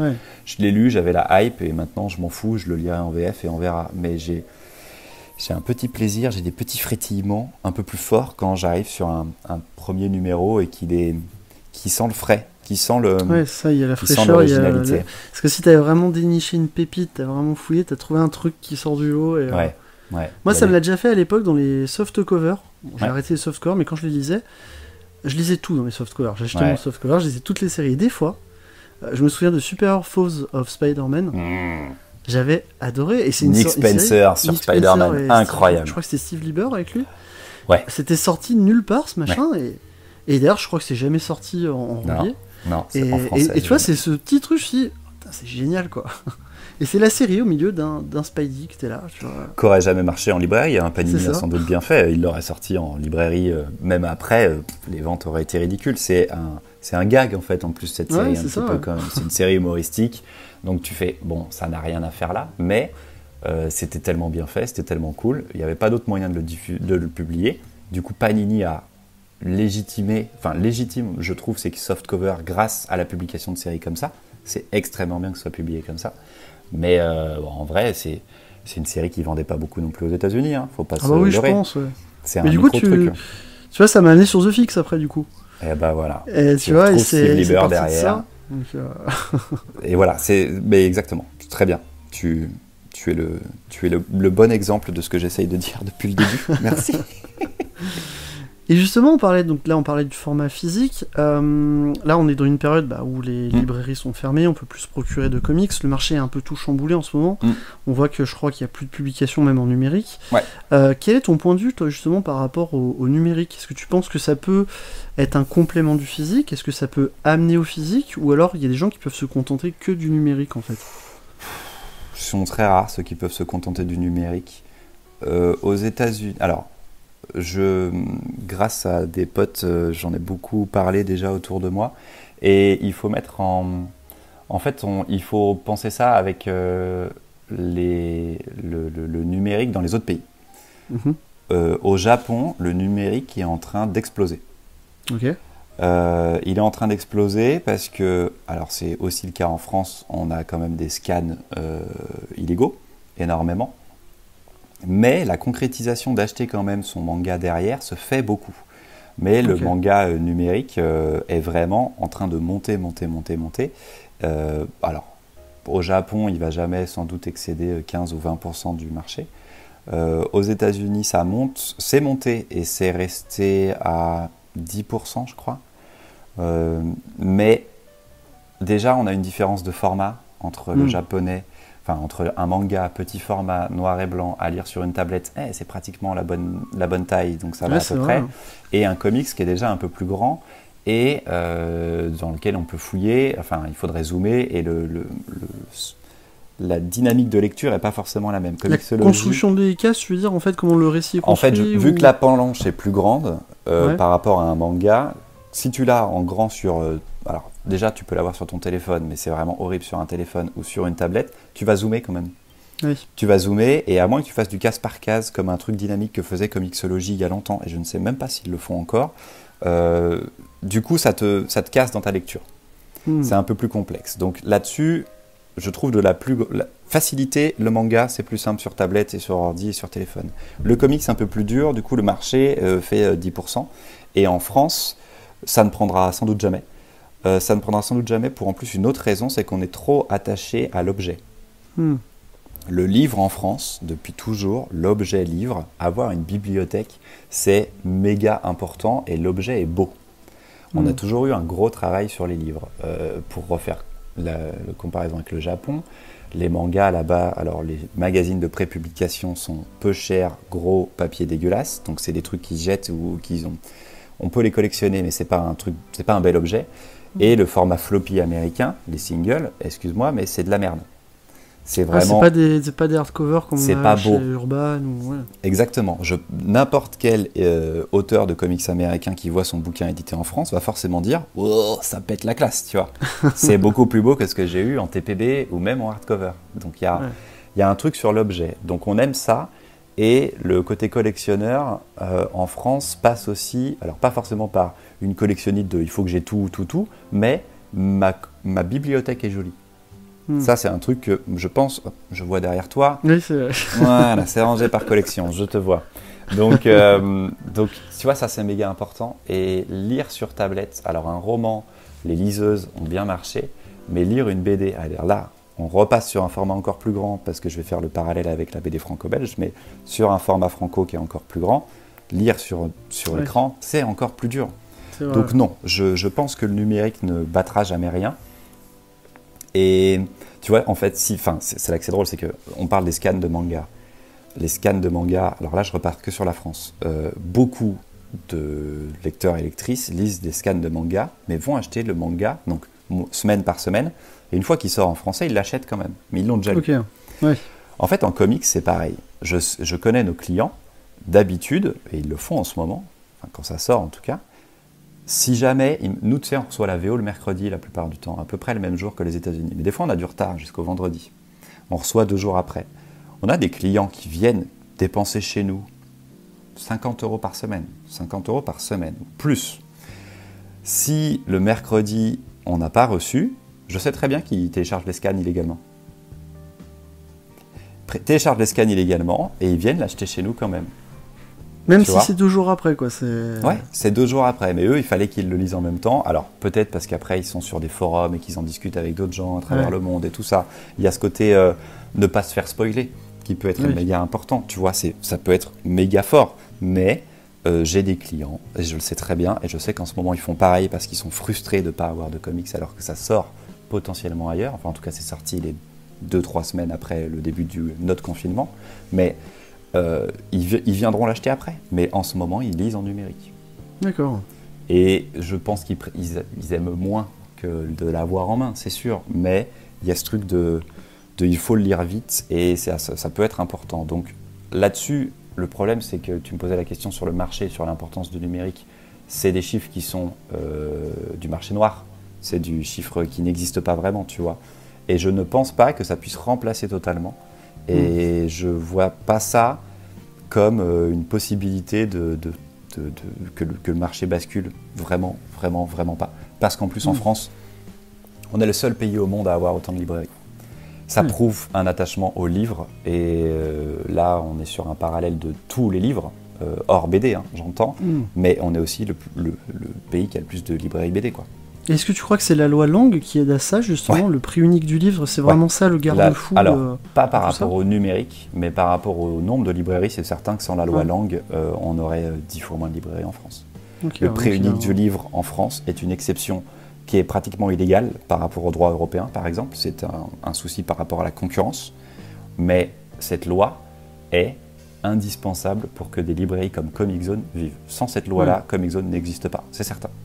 Ah oui, parce que tu as les, grands groupes euh, sur Internet qui casseraient les prix, quoi, clairement. Qui casseraient les prix, qui feraient des prix où enfin, ils ne gagneraient pas énormément d'argent dessus, et, euh, et, tout le marché s'effondrerait, en fait. Enfin, c'est clair. Quelque part, ça fait vivre tout le marché, parce que ça permet aux éditeurs de publier plus, de proposer plus de titres, euh, mais ça, alors, avec tous les défauts que ça a derrière, et dont on est beaucoup en train de parler tous en ce moment sur Internet, dans le milieu, on va dire, de, sur la surproduction qu'il y a de BD, et le, le fait qu'il faut que ça s'arrête, enfin il faut que ça change, parce que parce que on peut pas faire vivre des auteurs en France de manière correcte à cause de ça. Mais, euh, mais sans la loi langue, il n'y a juste pas de librairie. Ouais. donc c'est vraiment important. Euh, oui, et puis, puis tu es dans, un, dans, ta petite ville, ton, ton, bureau de tabac, ta maison de la presse, elle fait de la librairie. Mm. Elle a aucune possibilité de vivre par rapport euh, au Leclerc d'à côté qui va aussi pouvoir en faire, mais qui ne mm. va vendre que ce qui va se vendre. Oui, bien sûr. Donc, euh, donc ça fait vivre des petits commerces et des petits, plus petits que Comic Zone, parce qu'on n'est mm. quand même pas un petit commerce par rapport aux chiffres qu'on fait, tu vois. On est quand même une, bonne librairie. Mais même sans ça, enfin même nous, sans ça, on est dead. Ouais. Totalement.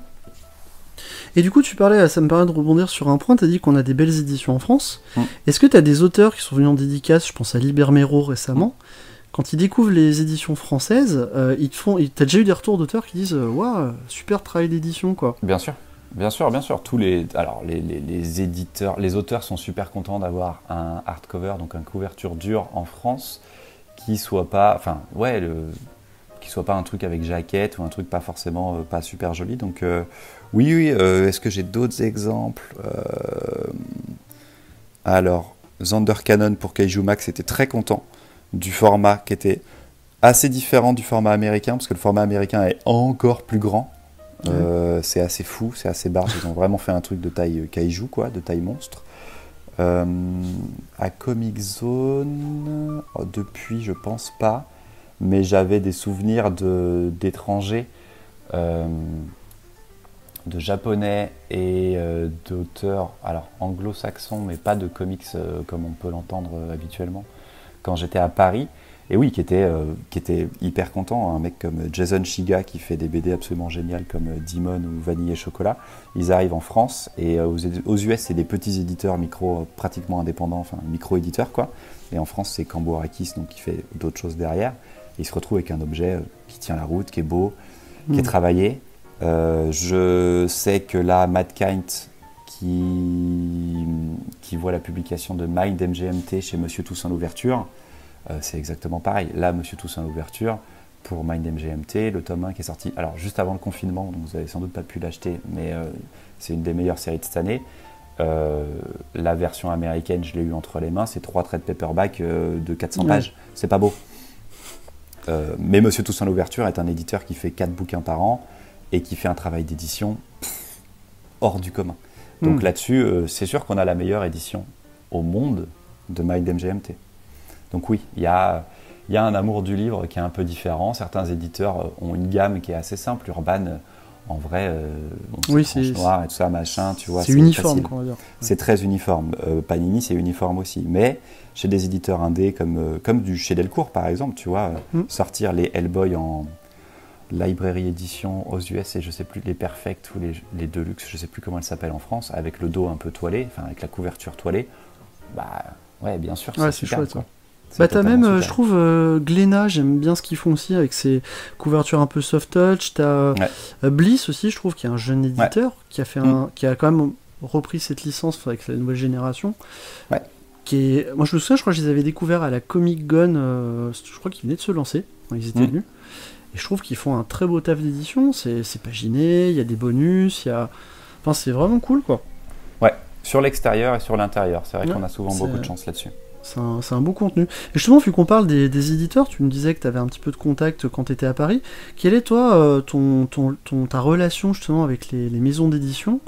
Euh, et, puis bah, justement pour les auteurs qui viennent, des choses comme ça, est-ce qu'il y a vraiment un lien qui se fait entre les libraires et les maisons d'édition ou il y a vraiment un fossé entre les deux euh? Eh bien ça dépend. Je pense qu'en plus nous comme Xzone on a de la chance parce que donc Kader via ses rencontres et sa personnalité a euh, une aura.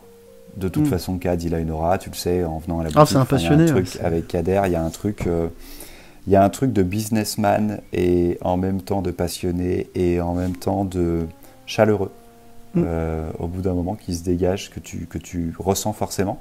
Et, et, donc ça nous a permis depuis des années, à lui et à moi de mon côté, de nous faire des contacts. Alors, des fois c'est très professionnel euh, et des fois c'est devenu très amical.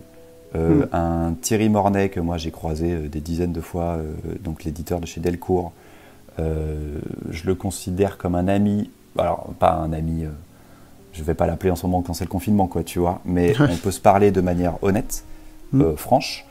Euh, son, assistant en plus est un ami très proche à moi, donc c'est pareil, tu vois, c'est un, mec qui était ami avant avec moi, avant qu'il travaille chez Delcourt.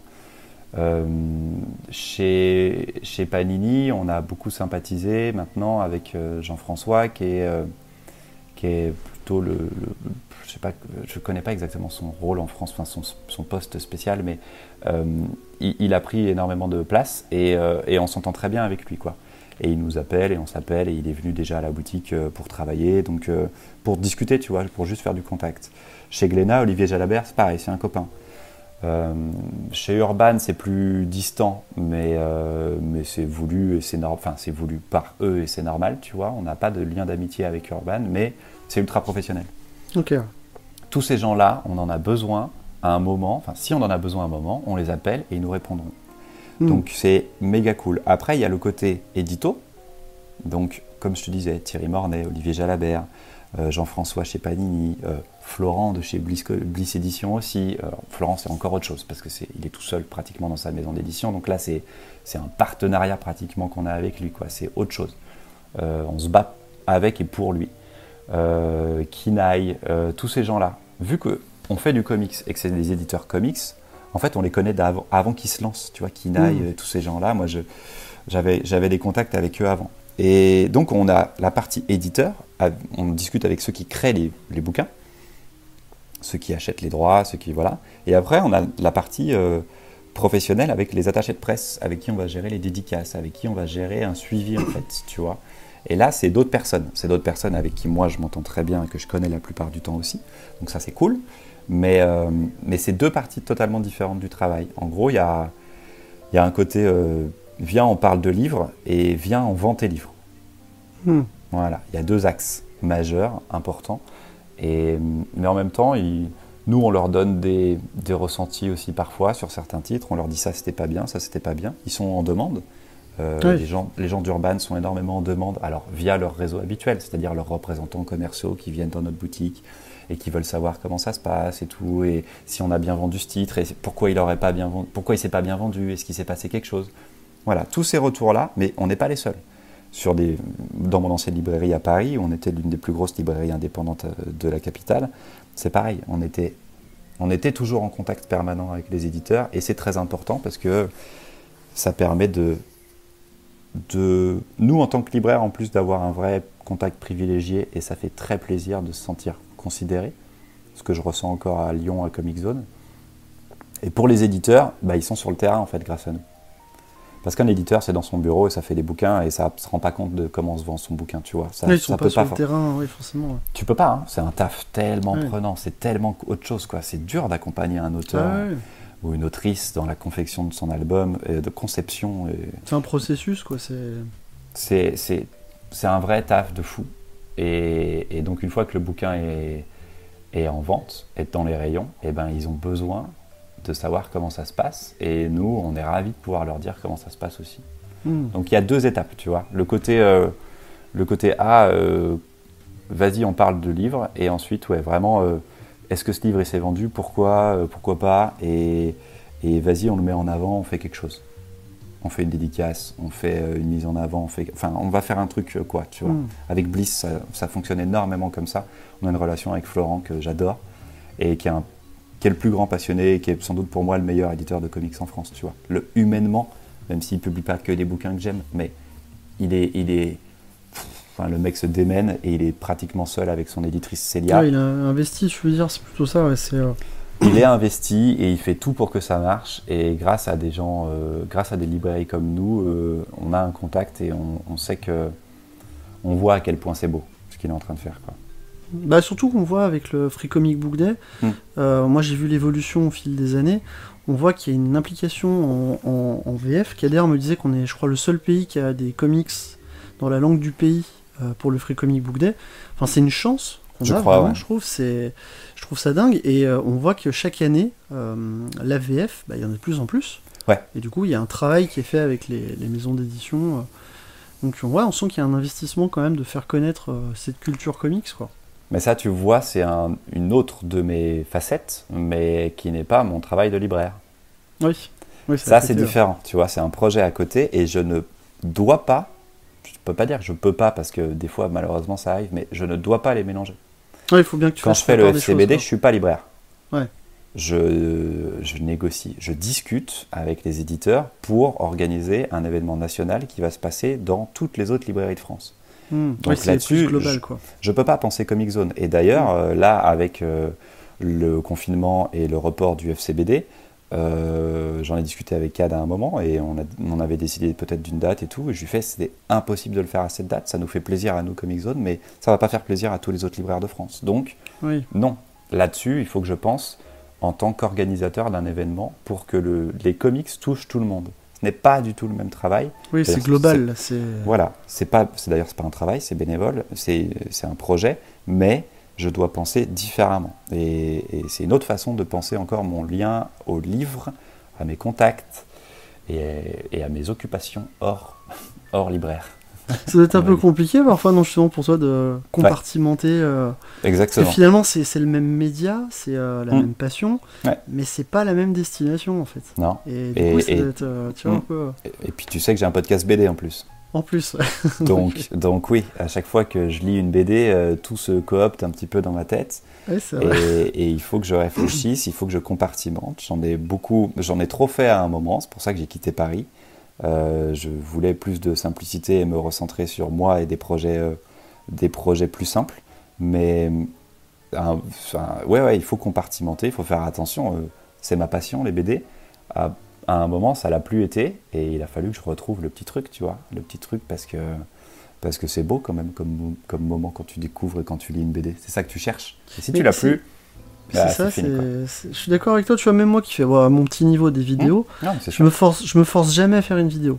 Si j'en fais une, c'est que j'ai eu un coup de cœur. Je vais pas me dire j'achète un comics vite, je le lis, j'en parle. Non, c'est quand j'ai envie, tu vois, parce que j'ai pas envie de me dégoûter de la lecture pour en parler, tu vois.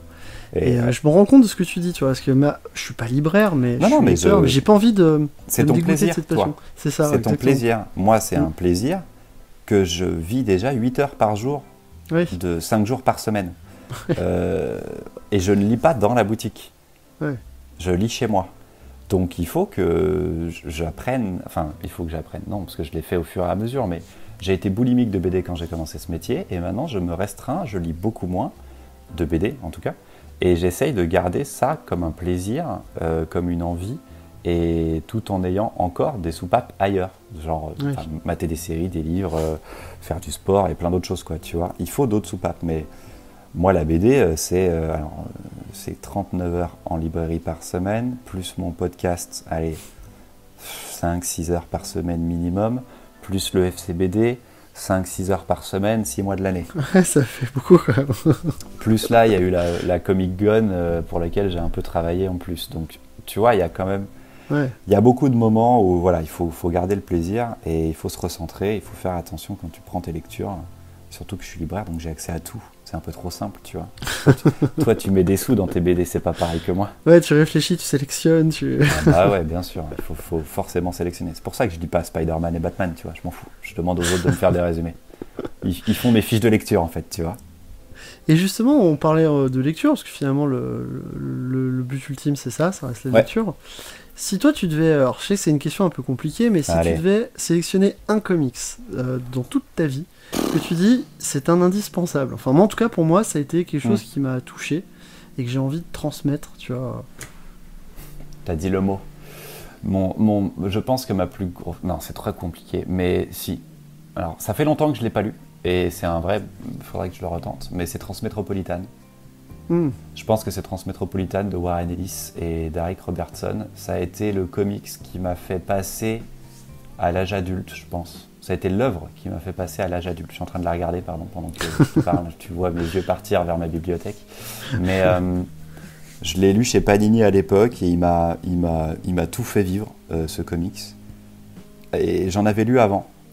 Euh, en fait, mon parcours de lecteur de comics, c'est assez bizarre, mais j'ai été très lecteur de manga. Quand j'ai commencé le comics, c'est un pote qui en lisait déjà pas mal. Et j'étais chez Glénat Pardieu, à Lyon. Et euh, il me fait acheter, enfin en tout cas je, prends Watchmen et Dark Knight Returns. Ça va, c'est pas mal. Donc soyons clairs, c'est les deux plus grands comics de tous les temps quand même. C'est ça, ouais. Je les lis, je me prends une claque euh, absolue, tu vois. Et euh, ensuite j'enchaîne la boulimie de BD, la collectionnite, et je, je, enfin, je, je, lis, je lis, je lis, je lis, je lis. Et il y a des œuvres après comme ça qui sont, qui sont, qui sont sorties. Transmettre est sans doute l'œuvre que j'ai le plus appréciée en étant déjà lecteur.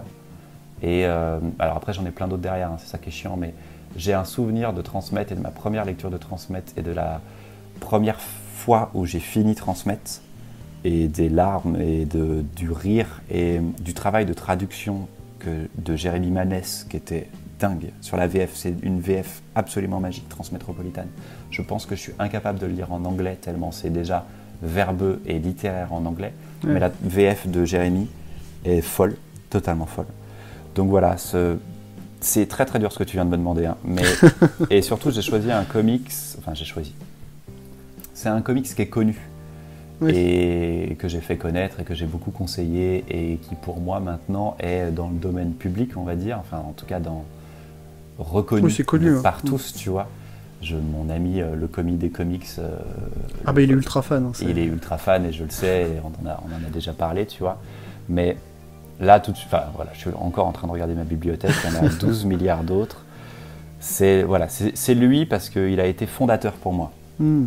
Il a à un moment créé, je, me, je sais où j'étais, à quel moment, quand j'ai lu Transmettre. Et c'est ça qui est beau. Ouais, c'est un peu comme un film qui te marque. Euh, hmm tu t'en souviens Moi, tu vois, je parlais il y a pas longtemps, on est en confinement en ce moment, je parlais d'un truc un peu plus léger. Je parlais d'Amélie Poulain, ça peut paraître con, mais moi, c'est un film, je me souviens quand je suis sorti de ce film, qu'on était en, printemps, j'avais une légèreté. Enfin, t'as un sentiment qui est lié à, chaque fois à, une lecture ou un film. Complètement. Et tu vois, une lecture, c'est pareil, quoi, en fait. Et il a été le bon film pour toi à ce moment-là. C'est ça. Et il t'a accompagné, et t'es sorti de ce film, et, et il est resté avec toi pendant longtemps. Et dès que tu le revois, tu revis la même chose. C'est ça, ouais. Et moi, je me revois adolescent, enfin adolescent, post-adolescent, je sais pas, je vais avoir 17 ou 18 ans quand j'ai lui transmettre, euh, peut-être un peu après. Mais j'étais pas encore euh, formé euh, politiquement, socialement, plein de choses, tu vois. Et j'étais encore un jeune con. Et, j'ai lu transmettre et je me suis dit, ok, donc, outre le fait que moi, je suis transformé après cette lecture-là, je sais qu'on peut faire ça hmm. en comics. Je me rends compte qu'il y a des œuvres qui sont au-dessus qui sont majeures et qui sont euh, importantes et qui devraient être importantes pour tout le monde. Et c'est très rare les gens qui ont lu transmettre et qui n'ont pas aimé transmettre. En plus. Donc Mais je, tu vois, dis que c'est cool.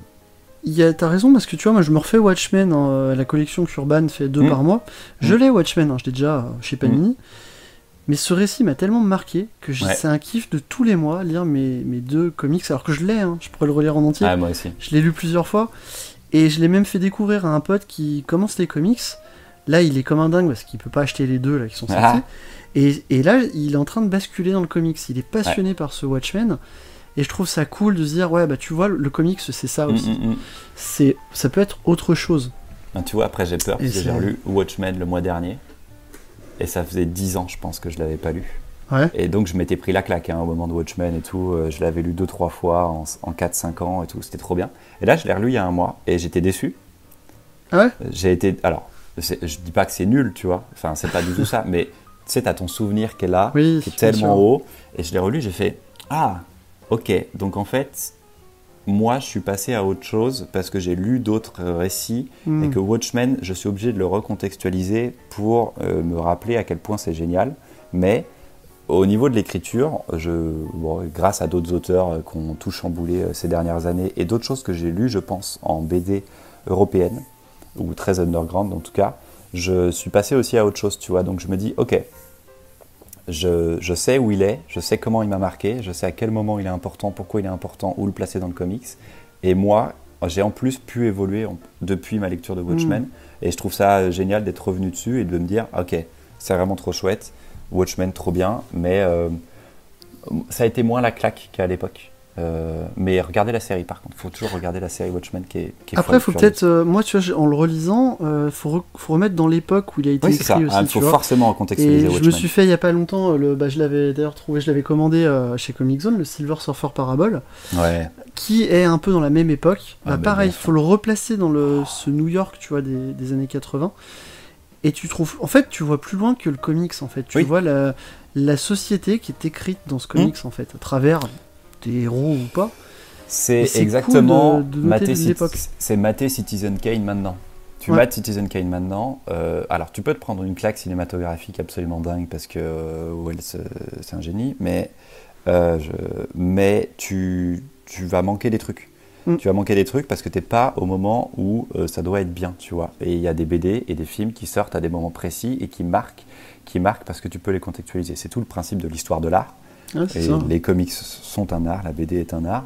Et, euh, et tu, tu, tu, regardes, tu regardes euh, Citizen Kane et tu, tu, dois réfléchir après derrière, tu dois te renseigner derrière. Et Watchmen est génial là-dessus avec tous les bonus qu'on peut avoir de toute façon avec et toute l'explication d'Alan Moore euh, sur euh, ce que ça raconte du comics derrière. Voilà, c'était, c'est en fait euh, totalement génial. Mais il faut un, faut un petit contexte. Ça, Watchmen, ça, 40 ans? Ouais, Non, c'est- 30 ans, non, pardon, 88, Ouais, je sais pas. 87, Ouais, c'est 88. ça, 88, 32, je pense. 32 ans, quoi. C'est pas mal, quoi. 32 ans. Tu te rends compte, ce truc est tellement vieux. C'est ouf. Et euh, on a un petit peu balayé euh, ton parcours, justement. Euh, pour, pour terminer, qu'est-ce que toi, tu pourrais donner comme conseil si euh, quelqu'un se disait, soit il voudrait se réorienter professionnellement, soit euh, se cherche peut-être dans son métier, il se dirait, tiens, euh, libraire, c'est un métier qui... J'aime les comics ou j'aime les livres, je voudrais me lancer Mm. dans le métier de libraire. Quel conseil toi tu donnerais justement pour euh, Alors, bien appréhender ce métier, en fait? Alors, il y a une autre question à se poser avant. La plus importante, avant de si t'aimes les comics et le- les livres et quoi que ce soit d'autre, c'est est-ce que t'aimes les gens? J'ai connu beaucoup de libraires qui étaient passionnés de ce qu'ils vendaient. Alors, ça marche sur tout. hein. Ça marche sur les vêtements, ça marche sur n'importe quel bien culturel d'ailleurs, peut-être. Sur les disques, etc. Tu dois aimer les gens. Tu dois apprécier de discuter avec eux. Si tu n'es pas quelqu'un de gentil, sociable, souriant, euh, sympa, tu seras mauvais libraire. Alors c'est dur de se faire ce constat sur soi-même, tu vois, mais moi j'aime parler à des gens, j'aime euh, les faire rire, j'aime leur transmettre une émotion. C'était déjà le cas avant. J'ai eu ça toute ma vie et c'est un truc qui me, qui me, qui me nourrit encore continuellement. Hmm. Euh, vraiment, j'ai eu des libraires, alors, pas avec qui j'ai travaillé, mais euh, j'ai- fréquenté des libraires qui n'aiment pas voir des gens rentrer dans leur boutique parce qu'ils vont devoir leur parler. Mais t'aimes Ouais, les livres, ok, c'est quelque chose. T'aimes t'aimes ce que tu vends, mais il faut que tu puisses le vendre. Hmm. Pour être libraire, il faut être sociable, il faut aimer les gens, il faut aimer même, même n'importe qui qui ne pensera pas la même chose que toi. Encore une fois, je vends des BD que je n'aime pas. Hmm. Je conseille des BD que je n'aime pas et je vais dire à la personne écoutez-moi, c'est pas mon délire cette BD là. Je vais lui dire voilà, voilà, cette BD elle est bien pour ça, pour ça, pour ça. Moi, c'est pas mon kiff. Souvent je le dis parce que la personne va sentir que j'ai je vais être que honnête, je peux que être honnête avec cette personne là et lui dire là ça va moins bien marcher. Moi, ça marche pas sur moi. Mais par contre par rapport à ce que vous m'avez dit de ce que t'as- vous avez lu avant ou euh, la personne à qui on va l'offrir par exemple si c'est un cadeau, euh, je sais que ça va marcher. Hmm. Il faut pouvoir lire des trucs qu'on n'aime pas, pouvoir savoir ce que c'est, être curieux. Encore une fois, il faut s'ouvrir à beaucoup d'autres choses. Je, je trouve méga. Moi, je, je sais tout ce qui sort. Quand euh, sortent tous les autres comics, tous les comics chaque semaine ou chaque mois, je sais ce que c'est, je sais Mm. qui l'a fait, je sais pourquoi, je sais si c'est bien ou si c'est pas bien. Je vais le feuilleter, je vais regarder, je vais en lire une partie, je vais lire. En VO, je lis tous les numéros 1 quand même, hein. je lis tous les débuts Ouais. de série. J'ai une base et après je vois ce que je lis en VF ou pas, euh, est-ce que je vais continuer. Mais je sais si c'est bien ou pas et à qui ça peut s'adresser. Mais il Mm. faut aimer les gens, il faut aimer ça. Après, euh, donc faut aimer la BD, c'est plutôt cool euh, quand tu es lecteur BD. faut aimer, je pense, toute la BD. Il faut aimer euh, être curieux. Tu, un, vendeur de comics qui n'aime que le comics, je pense qu'il sera mauvais libraire aussi Hmm. parce qu'il n'aura pas connaissance de tout le reste. Et si tu es libraire de comics et que tu détestes le manga, bah, tu es juste un gros con en fait. Je pense vraiment que tu es juste un gros con si tu pas le manga parce que, parce que tu, peux dire, tu peux dire que tu lis pas de manga, mais par contre le manga, tu peux pas dire que c'est nul. Hmm. C'est un art tout aussi fort que le comics. Vraiment excellentissime. Moi, je lis tout et c'est pour moi méga important de pouvoir lire de tout à côté pour contextualiser. C'est exactement ce qu'on disait. Ensuite, faut pas aimer l'argent. euh, parce que vraiment, tu vas pas gagner beaucoup de thunes. Euh, c'est c'est un SMIC, hein, libraire, c'est rarement au-dessus. Euh, pour du 39 heures, c'est un petit commerce, ça reste pas des marges incroyables et donc c'est pas un métier d'argent. Tu fais un métier de passion et tu le fais parce que tu aimes ça. Et encore une fois, Mm. parce que tu aimes tes clients et n'importe qui qui pourrait rentrer dans ta boutique. N'importe qui qui rentre dans ma boutique à Comic Zone et qui me dit j'aime pas le comics, je vais pas l'engueuler, je vais pas lui en vouloir. Je Mm. vais pas avoir de. Il a le droit Ok, il rentre. Il va pas juste rentrer pour me dire euh, je déteste ce que vous faites, il va partir. Enfin, ça n'existe pas un être humain comme ça, tu vois. Donc Oui. en gros, c'est les gens rentrent, ils sont curieux, j'ai l'occasion de discuter 10 secondes avec eux. Ok, c'est pas ce que je voulais. Ok, revenez quand vous voulez, il n'y a pas de problème. Hmm. C'est vraiment la condition primordiale. Il faut aimer le contact humain, même avec des personnes avec qui ça va être méga complexe.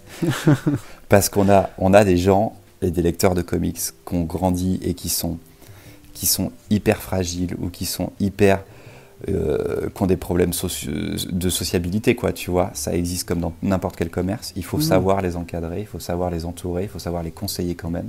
Et euh, c'est une partie que j'adore du métier aussi, tu vois, de, de donner euh, juste un petit peu de joie à n'importe qui qui pourrait rentrer, fille, garçon, adulte, enfant, peu importe, personne âgée. voilà, j'ai un kiff là-dessus. Moi, ça me nourrit et c'est assez égocentrique à ce moment-là. Euh, mais je sais que je le fais bien et que ça me fait plaisir et que la personne en face a passé un bon moment en ma compagnie, tu vois. Hmm. Voilà, il faut aimer ça. Et, qu'est-ce que je pourrais dire d'autre? Euh, Être libraire, ça, ça, peut s'apprendre. Il y a des écoles. Euh, il y a des écoles à Paris, il y a l'INFL, l'Institut national de formation des libraires. Et à Lyon, il y a à Villefontaine un bac pro aussi. Donc c'est pratiquement toujours des bacs pro. Hein. C'est sur deux ans en apprentissage. Et ça aide énormément. Tu hmm. apprends à être libraire généraliste, tu n'apprends pas à être libraire BD. Mais par contre, tu fais un apprentissage, c'est-à-dire que tu es trois semaines dans une boutique par mois. Donc ça, c'est vraiment génial euh, parce que tu apprends sur le terrain et qu'en même temps, on te donne les clés pour être libraire tout court, pour lire d'autres choses, pour éveiller ta curiosité, pour apprendre de la gestion. Donc ça peut s'apprendre le métier de libraire. C'est très rare de pouvoir arriver dans une boutique, déposer son CV et dire je veux être libraire. Pratiquement personne ne te prendra, ça marche pas comme ça. Il faut, un, il faut de l'expérience, il faut un background, et il faut un bagou assez fort aussi. Mais, euh, ou une personnalité absolument rayonnante. Et on en a qui pop comme ça parfois dans le milieu de la librairie. Et, euh, et c'est des génies et c'est des héros, enfin c'est des héros, c'est des, des, modèles en tout mm. cas dans la librairie. Il en existe comme ça. Et, et ils sont rares et c'est assez formidable d'avoir des gens comme ça.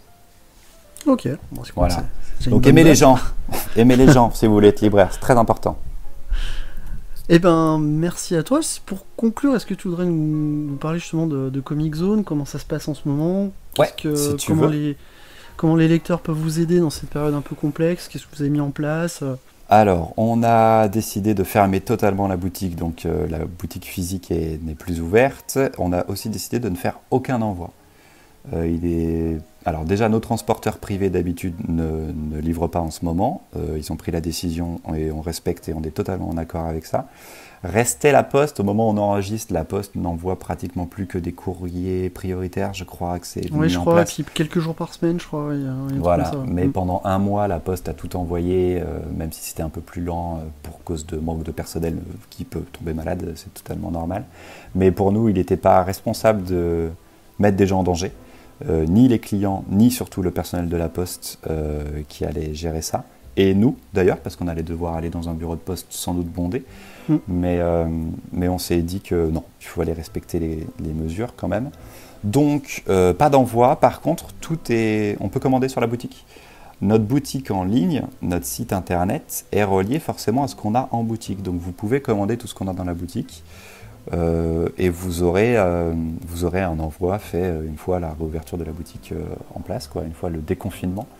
On a mis en place certains petits trucs en plus, c'est-à-dire que vous pouvez, si vous êtes nos lecteurs de VO ou de VF, peuvent créditer de l'argent sur leur compte. En gros, nous payer, nous faire un virement de 10, 20, 30, c'est par palier de 10, d'autant qu'ils veulent, et ce sera du crédit d'avance qu'ils auront sur la boutique.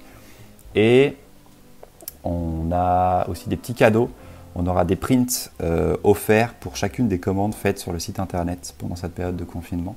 Là, on a sorti trois prints. Euh, Elsa Chartier, Tirso, qui est un dessinateur espagnol euh, que j'adore. Et le troisième étant quelqu'un que j'ai oublié. Et c'est formidable. Pardon, j'ai oublié la troisième personne. Il n'y avait pas Paul Renault, non Je crois Non, Paul Renault a fait un sketchbook. C'est un sketchbook, ouais. Paul Renault nous a laissé Enfin, il avait 100 exemplaires d'un sketchbook. et il nous a dit, c'est pour vous. Et on a fait, mais tu te rends compte que c'est énorme Et il a fait, bien sûr, mais euh, pas de problème. Vous êtes, un, vous êtes des amis et vous êtes dans la merde. Donc mm. voilà, il y avait le sketchbook de, Paul, totalement fou, totalement barge que Paul nous ait laissé ça. Tout a été vendu en très très très peu de temps. En fait, la boutique, enfin, tous les achats font, sont salvateurs en ce moment, mais normalement, la boutique euh, ne devrait pas avoir de problème à se relever. Mm. Euh, parce que tout ce qu'on a à payer est décalé et que même si on reçoit pas d'argent, moi j'ai pas de salaire. Enfin, par exemple, enfin, je suis payé par l'État en ce moment, je suis en hmm. chômage partiel. Donc, ce donc c'est pas Kader et Laurence qui me payent mes, mes, mes, salaires. Eux, par contre, sont plutôt dans la merde pour se payer eux. Hmm. Mais l'activité, normalement, chez nous, on a de la chance, devrait se réétaler une fois la réouverture. On n'est pas un coiffeur qui a besoin de gens chaque mois dans sa boutique. On est une librairie qui, normalement, vu qu'il n'y a plus de bouquins qui sortent, tout va se réétaler après et notre chiffre d'affaires devrait pouvoir, enfin, devrait être plus haut parce que là, les gens n'achètent pas ailleurs. Ton budget BD, tu es en train de le garder pour plus tard. Nous, ce qu'on te propose en payant des trucs sur le site, en, faisant ce crédit d'avance, c'est de déjà placer ton argent pour nous aider à vivre correctement en mode bon, bah, au moins on est assuré d'avoir une petite manne qui survit, mais en vrai, normalement, tu vas pas dépenser nos clients ne sont pas en train de dépenser leur argent ailleurs ou ils ne l'ont pas fait sur Amazon ou sur la Fnac. Donc ça, ça devrait être bon. Et ils sont, sont responsables, enfin ils sont responsables, c'est des grandes personnes. Donc vous pouvez commander sur le site de Comic Zone. Tout est donc envoyable après. Normalement, la boutique ira très bien, euh, sauf qu'il faudra qu'on ait des nouvelles du marché américain dans quelques temps. Ça peut être risqué pour certains éditeurs, libraires, et si tous les libraires se cassent la gueule aux US, ça peut être compliqué pour le marché tout court des, américain, mais euh, on n'en sait rien, on n'est pas Madame Irma. Mm. Cette période est totalement folle et inédite. Et c'est un palier euh, hyper fort, tu vois. Euh, donc il faut, il faut savoir en prendre, en prendre connaissance, en prendre conscience. Et écoute, on verra bien ce qui se passe après. Nous, on sait qu'on a une famille autour de nous de clients qui sont absolument formidables. Tu le sais, tu en fais partie. Mm. Donc on n'est pas inquiet écoute, c'est des grosses vacances. Il n'y a pas de comics à lire, mais il y a plein de comics en retard qu'on a chacun dans nos bibliothèques. Euh, lisez des relectures aussi, peut-être. Des relectures. Relisez Watchmen, vous verrez, c'est pas si bien. mais lisez Transmétropolitane, putain, si c'est dans votre bibliothèque, relisez Transmet. et, hum, et la boutique ira bien après, mais aidez-nous tant que vous pouvez, poser de l'argent sur Comic Zone et on verra bien après quoi. On verra bien après. Ok, bah écoute, bah merci à tous. De rien, j'espère que c'était cool. C'était vraiment cool. Et euh, si vous avez des questions, euh, n'hésitez pas à mettre dans les commentaires, euh, même si tu as des petites questions pour toi, Christopher. Ouais, carrément, je peux y répondre, j'ai du temps. Dans les commentaires. je vous dis à la prochaine. D'ici là, bah, lisez plein de comics, je dis d'habitude, mais là, bah, relisez plein de comics, je dirais, dans, vos, dans votre bibliothèque. Et on se retrouve très prochainement. Allez, ciao, ciao. Ciao.